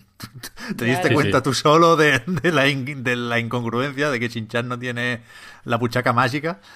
joder, cómo nos reímos. Pues, Dios. Qué vergüenza. A todo esto, no he visto el capítulo de Doraemon en el que se saca de ese bolsillo el parlamento japonés. Pues hay que verlo. En el Discord lo pusieron. Pusieron una captura y todo del, de, Shinchan sacándose el parlamento japonés. Es totalmente real, vaya. Doraemon, Doraemon. Es totalmente real, y esto no lo dije en el directo porque ya me estaba despollando, pero voy a profundizar en el. en, esta mierda. Ese capítulo que yo vi en su versión como del 2000 y pico. Mm, es, o sea, el que yo vi, que es de, como de la temporada 25 de Doraemon, de estos que emiten en Boeing o cosas así, que son, que son que el opening es nuevo y todo eso, ¿no? Eh, a mí me chocó tanto que lo busqué en Google a ver qué cojones era esto, porque de verdad que era como tiene, tiene que, haber eh, algún ensayo de, de 20.000 palabras sobre este capítulo porque es acojonante. Y es un remake de otro capítulo de Doraemon de los 70 que iba de lo mismo. Quiero decir que el tema de los impuestos, mm, Doraemon lo ha ido tratando una y otra vez. Qué maravilla. Pues hay muy, poca gente que lo haya visto. Tiene que verlo más gente, lo de los impuestos. Sí, no, no. Eh, decidieron hacer un remake con sus cojones. En plan, este capítulo no se puede perder. remake al canto. Como que tampoco nos vayamos a poner a defender a Doraemon a tope porque hay un capítulo donde Doraemon imita a Hitler. Y, eso no es una leyenda urbana, eso es verdad. Hostia. Un día hay que hacer el ejercicio de ponerse todos los capítulos de Doraemon. ¿Todavía sigue en Japón? Porque hay muchas leyendas urbanas sobre el final de la serie. Claro, claro. Es que no, que eso sí, lo del final sí que es una leyenda urbana. Lo sé, lo sé, lo sé, lo sé. A ver, para terminar yo voy a decir No More Heroes 3. Que sale el 27 de agosto. Podemos poner otra fecha aquí. Claramente se la ha quitado Bayonetta 3. En algún momento, en algún calendario, Víctor, en Japón, ponía Bayonetta 3 en la casilla del 27 de agosto. Ahora ya no. Pero en algún momento eso pasó. ¿El 27 de agosto fue la fecha que yo di? Hostia, no lo sé. No lo sé. ¿Diste un sí, día? Sí. Sí, sí, sí, sí, Yo creo que dije hasta el día exacto. o sea, que estaba planeado para agosto de este año. Esto es un. Esto es. O para el del año que viene, incluso. O sea, el del año pasado incluso. Eso es un hecho. Esto es un hecho, pero. Que lo que. En fin. Si alguien que está escuchando esto escribe los libros de historia de la ESO, que la apunte, ¿eh? Porque, esto es así. Impepinable. Y he hecho mucho de menos a Suda. Que. Joder, es que Killer is Dead salió en 2013, ¿eh? Hacía una pila de años. Y después salió ese Travis Strikes Again. Que a mí no me entró porque desconfié. Yo lo veía como un Kickstarter. Para acabar haciendo No More Heroes 3, ¿no? Lo cual no hacía falta porque Kunjo ya había comprado Grasshopper Manufacture y me parecía un poco jugarreta con un juego claramente menor y que resultó no ser nada del otro mundo al final. Y veníamos del Let It Die, que déjalo ir también. Con lo cual, ni siquiera Suda, que es un poco de desaprovechar grandes oportunidades, puede desaprovechar esta oportunidad. Quiero decir, yo estoy seguro de que Suda en algún momento tenía poco claro que pudiera llegar a hacer No More Heroes 3 y el que lo haya el que lo esté haciendo, vaya, que lo esté casi terminando en principio. Creo que es una buena noticia para él y para nosotros y que este tráiler último me gustó mucho y ya venía de gustar mucho en, de nuevo, aquel E3 2019 que presentó la movida de los aliens de una forma muy muy suda y muy estimulante, vaya. Es que esto tiene que ser la hostia, necesariamente. A mí me gusta mucho porque parece que... mm, O sea, hay un- hubo, hubo un momento que a mí me, me convenció de que la cosa pinta bien, que es cuando sale cortando el césped. Travis. Porque el Travis, Travis Strikes Again ya intenta hacer un poco esa jugarreta, ¿no? De cambiar, de, mani- de manipular mucho el gameplay como para intentar eh, de, de formas expresivas, quiero decir. Y yo creo que no lo consigue porque me parece bastante malo, de hecho, el, el pobre jueguito este. Sé que tiene sus eh, fans y me alegro mucho, pero a mí me parece bastante petecander, vaya. O sea, cre- creo que, por, por no dejarlo en esto, vaya, creo que el gameplay...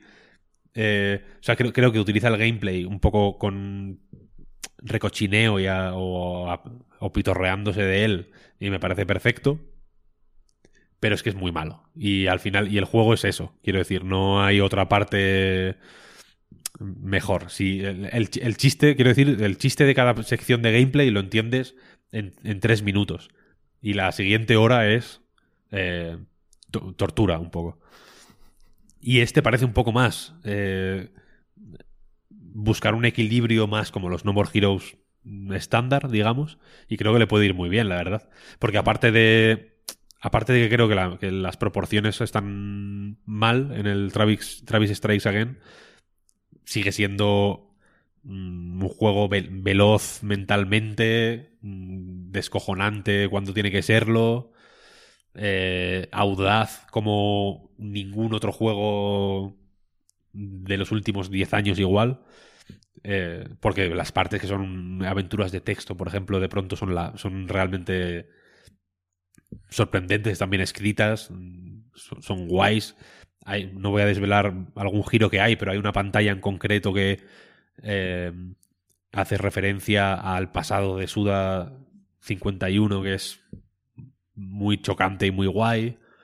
Eh, en fin, creo no, o sea, creo que es un tropiezo, pero no por mala forma, sino por por eso, por falta de confianza en que pueda salir un No More Heroes 3 o por falta de presupuesto por cuestiones circunstanciales. Quiero decir, no, no esenciales de Suda. Y y este pinta muy bien, la verdad. O sea, que, que el, que el rollo de que metan muchas cosas muy raras por, por cómo las por cómo ha trabajado la rareza suda en el pasado, creo que es, es buena noticia y, me- y, el, y este parece un juego consistente, ¿no? No parece un Kickstarter, como decías. Mm. Sí, sí. A ver, tengo hasta cierto punto la duda de si merece la pena esperar a ver si salen otras plataformas y lo vemos de nuevo menos borroso, pero en realidad me da igual. O sea, Suda se lleva bien con eso y si el framerate aguanta lo mínimo, eh, me lo fumo en Switch y después si hay que darle otra vuelta se le da. Pero, pero yo tengo muchas ganas, ¿eh? creo que, que nos vamos a llevar una alegría en agosto. Y lo podemos dejar aquí, ¿no? De hecho. Sí, sí, sí. Vamos a pensar qué pasa la semana que viene.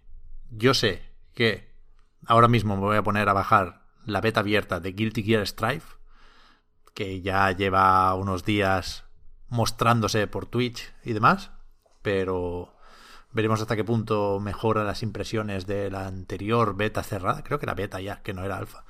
Pero hay ganas de este. Y también hay beta, se anunció en el direct, de ese Knockout City, multiplataforma, con crossplay, con Electronic Arts de por medio y el estudio que con los veteranos de la industria que habían hecho otras cosas antes y tal y cual, pero creo que tal y como está ahora, solo han hecho el Mario Kart Home Circuit. O sea, es la gente que hizo el, el Mario Kart de Radio Control para Switch. Así que probaremos, pero bueno, no sé. Ya Ya contaremos. Yo te prohíbo hablar de ese juego en el podcast. Pero que igual vetado, está bien, ¿eh? vetado. Yo veto, yo a veces vet- veto juegos, ya lo sabes. Pero, y no puedo vetar todos los juegos que quiera, evidentemente. Esto no es una dictadura. Así que, con, con efecto inmediato, Marvel's Avengers está desvetado. y eh, se veta este. Hostia, justo a tiempo para el parche Next Gen, ¿eh? Claro, está bien, está bien. Hay que, hay que, no hay que ser cruel tampoco. La semana que viene sale el, el Persona 5 Strikers también, ¿eh? Pero que ya lo comentamos o lo comentaste Marta la semana pasada. Con lo cual, si queréis acabar de tomar la decisión de si comprarlo o no, podéis pegarle una escucha al anterior podcast. Y no sé qué más. No sé qué más hay. A ver, sale un juego que es indie, que tiene, creo, buena pinta, que es Curse of the Dead Gods. No sé si lo tenéis. Sí. Es un roguelike. Sí, sí, sí. sí. A mí me parece que tiene buena pinta, no sé qué tal estará. No lo he probado, no estoy hablando porque sepa nada. Pero de ver tráiler y tal, a mí me parece que puede ser potentorro. Este pinta bien, este pinta bien, de hecho. Sale también eh, la demo de eh, Outriders. No te ¿No lo prefieres pierdas. vetar este? No ve. A este lo- no, le voy a dar un. Le voy a dar un. Un tiento. Vale, vale. Es vetable, ¿eh? Puede ser vetable llegado el momento, pero. eh, la- o sea, el- te voy a decir por qué no, le- Porque no tú, lo no, veto. tú no vetas por beta. Tú No. tienes que probar antes de vetar. No, no, no, no, no. Yo veto de formas totalmente arbitrarias. ¿eh? Ahí no hay ningún tipo de. Quiero decir, no me escondo. Pero este, que podría ser. Podría haber sido vetado hace mucho tiempo. No lo voy a vetar por la. por el Zasca. Ahora quiero decir Zasca en el podcast a partir de ahora. Porque me he dado cuenta Pues de que. ah, tendremos que votar, tendremos que vetar palabras en el podcast, No, ¿no? no, no, no. Es que me he dado cuenta de que comercialmente eh, solo triunfan los programas donde se dice Zasca en alguna ocasión. Pero eso, ¿eso cuándo? ¿En, en el 2015, visto? No, to- ah, Y hoy. si por la mañana echan un programa en la sexta que tiene hoy. como zasca y no sé qué, y es lo peor. Sí, pero, pero, pues, pero lo están echando a la sexta, quiero decir. Esa es la... Pero es que nosotros no queremos estar en la sexta, ¿o sí? No, pero, pero, pero queremos ganar el dinero que gana esa gente en la sexta. Ah, bueno, sí, bueno. claro, Esa es la- pero- a, eso me, a eso me refiero, evidentemente. Eh, O sea, que te estás vendiendo. Sí, sí, Bueno, sí, un, eso es. Por un zasca, quiero decir. mi manera, claro. Claro, que me podría vender de formas muchísimo más obscenas y grotescas. Un zasquita de vez en cuando no pasa nada, ¿no? Entonces, el People Can Fly, el estudio de Outriders, que ya es un poco invetable porque Bulletstorm a mí me gusta mucho, entonces eh, ahí hay una relación un poco tormentosa también, pero bueno. Eh, en enero, cuando retrasaron el juego, que la demo es un poco como la respuesta para compensar la compensación por el retraso, ¿no? Eh, iba a salir el 2 de febrero, al final sale el 1, el 1 de abril, sacan la demo el 25 como para que lo pruebes, tal. Lanzaron un Zasca a CD Projekt un poco, eh, como diciendo, es que los, los juegos hay que probarlos antes de que de decidir si los queréis comprar o incluso reservar, tal, ¿no? Como y, y- y me gustó, porque yo estoy seguro de que se conocen entre ellos. Son polacos. Claro. Quiero decir, ¿no? Polonia, que tiene 3.500 habitantes. La mitad están haciendo juegos. Exactamente. La mitad están haciendo juegos. No, pero quiero decir que en el LinkedIn se La tienen. capital de Polonia es CD Projekt. Quiero- lo que quiero decir es que se tienen en el LinkedIn. Es fácil pensar que hay empleados de People Can Fly que han estado en CD Projekt incluso, trabajando, ¿no? Como aquí hay gente de, de Digital Legends que estuvieron en Mercury Steam, digamos, ¿no? Entonces, me gusta mucho, como me gustó ese, como esa collejilla. Me pareció guay. Me pareció como que luego el CEO de People Can Fly le mandó un WhatsApp al de, al de CD Projekt. En plan, con el link al, comunicado y un sticker del WhatsApp de, yo qué sé, del- de unos así con una taza que pone, está fuerte la cosa. ¿Sabes? como, como algo así. O- en- entonces me gustó, quiero decir. Entonces, y, po- y por eso yo creo que merecen no ser vetados de momento. Sin embargo, eh, el, el- ¿cómo, se, ¿cómo se llamaba? Knockout City. Knockout City. El tráiler es ofensivo. Ya, eso sí que es verdad. Es ofensivo. pa- Pa- Es ofensivo para todo el mundo, tío. Le han sacado un ojo, una- un antidisturbios a una chavala en Barcelona y sale un puto policía aquí jugando a la, a la Wii, tío, a la, a la Switch. ¿Qué es esto? Stop. Y un orco del Warcraft. ¿Qué es esto, Ya, tío? Dio toda la vergüenza. Era súper irritante. Sí, sí. Es, es- es un anuncio ofensivo, no ir- irritante, no, ofensivo. Irritante es alguien que habla con un tono de voz alto, por ejemplo, ¿no? Y muy rápido. Eh, eh, irritante es eh, Janice en Friends, ¿no? La exnovia de Chandler que, que tiene un tono de voz así muy saltón. Eso es irritante. Pero esto es ofensivo. Es muy bestia, muy bestia. La princesa esta pixel art. ¿Qué es esto? ¿Qué estáis haciendo? ¿En qué momento meten a un orco del Warcraft? Es que les puede caer un- una demanda de Activision por, por la tontería, ¿no? Es letal. necesidad? Es- es- fue, fue un tráiler letal. Letal, letal. Que si después esos personajes son los del juego, ¿no? Y, y- y es un poco romper Ralph, ¿no? De la vida antes y después de la partida, ¿no? Que ir a trabajar es entrar en el juego. Pero no, no, no, era random, total. El juego es otra cosa, 100%. Mira, ojalá les demande Kotick. Vamos, Bobby. Vedado. Ahora no, ahora no se pueden demandar ya porque sus dueños son los mismos. El gobierno saudí. Uy, es verdad. Eso sí que es muy loco, ¿eh? Así que, teniendo esto en cuenta, me retracto. El juego queda desvetado. Porque yo sé lo que hace esa gente con los periodistas, ¿eh? Y, y estamos cruzando líneas aquí que, que no hay que cruzar. Pero estamos jodidos, ¿eh? Porque se gastaron miles de millones de dólares en acciones de Activision Electronic Arts y Take Two, ¿verdad? Eh, sí, creo que sí. Estaba pensando si Ubisoft no estaba, ¿no? En el... Fue un salto bestia, ¿eh? En plan, bueno, primero compramos un poquito de SNK y después el resto de los videojuegos. What? A ver, a ver si, si, si nos lo explican mejor. Vieron en plan, hostia, el, el- el rey de Arabia Saudí, ¿no? Pensando que el, pero que el King of Fighters ya no lo peta. Pero ¿cómo que no? Sí, yo me acuerdo de haber, en la piscina de haber jugado, de echar 25 pesetas un montón de veces. ¿A qué mierdas jugáis ahora, no? A ver, que yo me entere. Claro, claro, le enseñaron el tráiler este de los, de los personajes aquí como jugando a la Switch y dijo esto, quiero esto. Dime cuánto cuesta. Venga, va. Vamos a cerrar esto. El podcast Reload y anightgames.com son proyectos que se mantienen gracias a vuestras generosas aportaciones. Patreon.com barra anightreload para más información. Que además, eh, esto es nuevo de esta semana, ¿verdad? No, no era la pasada todavía. Lo del índice extremo. Creo que lo hice el lunes, sí, sí, sí. En Patreon Eh, hay un, Sí. un listado con el contenido exclusivo para patrons para intentar convencer a los indecisos. Y, y bueno, ahí podéis ver de todo, vaya. Si resulta que no os convencemos, que puede ser perfectamente, gracias igualmente por seguirnos y ayudarnos a mejorar. El podcast Reload volverá la semana que viene. Y a los patrons, pues sí que tenemos ahora un ratito más de podcast para vosotros en la prórroga. Muchas gracias, Víctor, Marta, también a Omar que ya se ha ido. Y hasta la próxima. Gracias a ti, Pep. Hasta A ti, luego. Pep. Chao, chao. Hasta luego, hasta la semana que viene.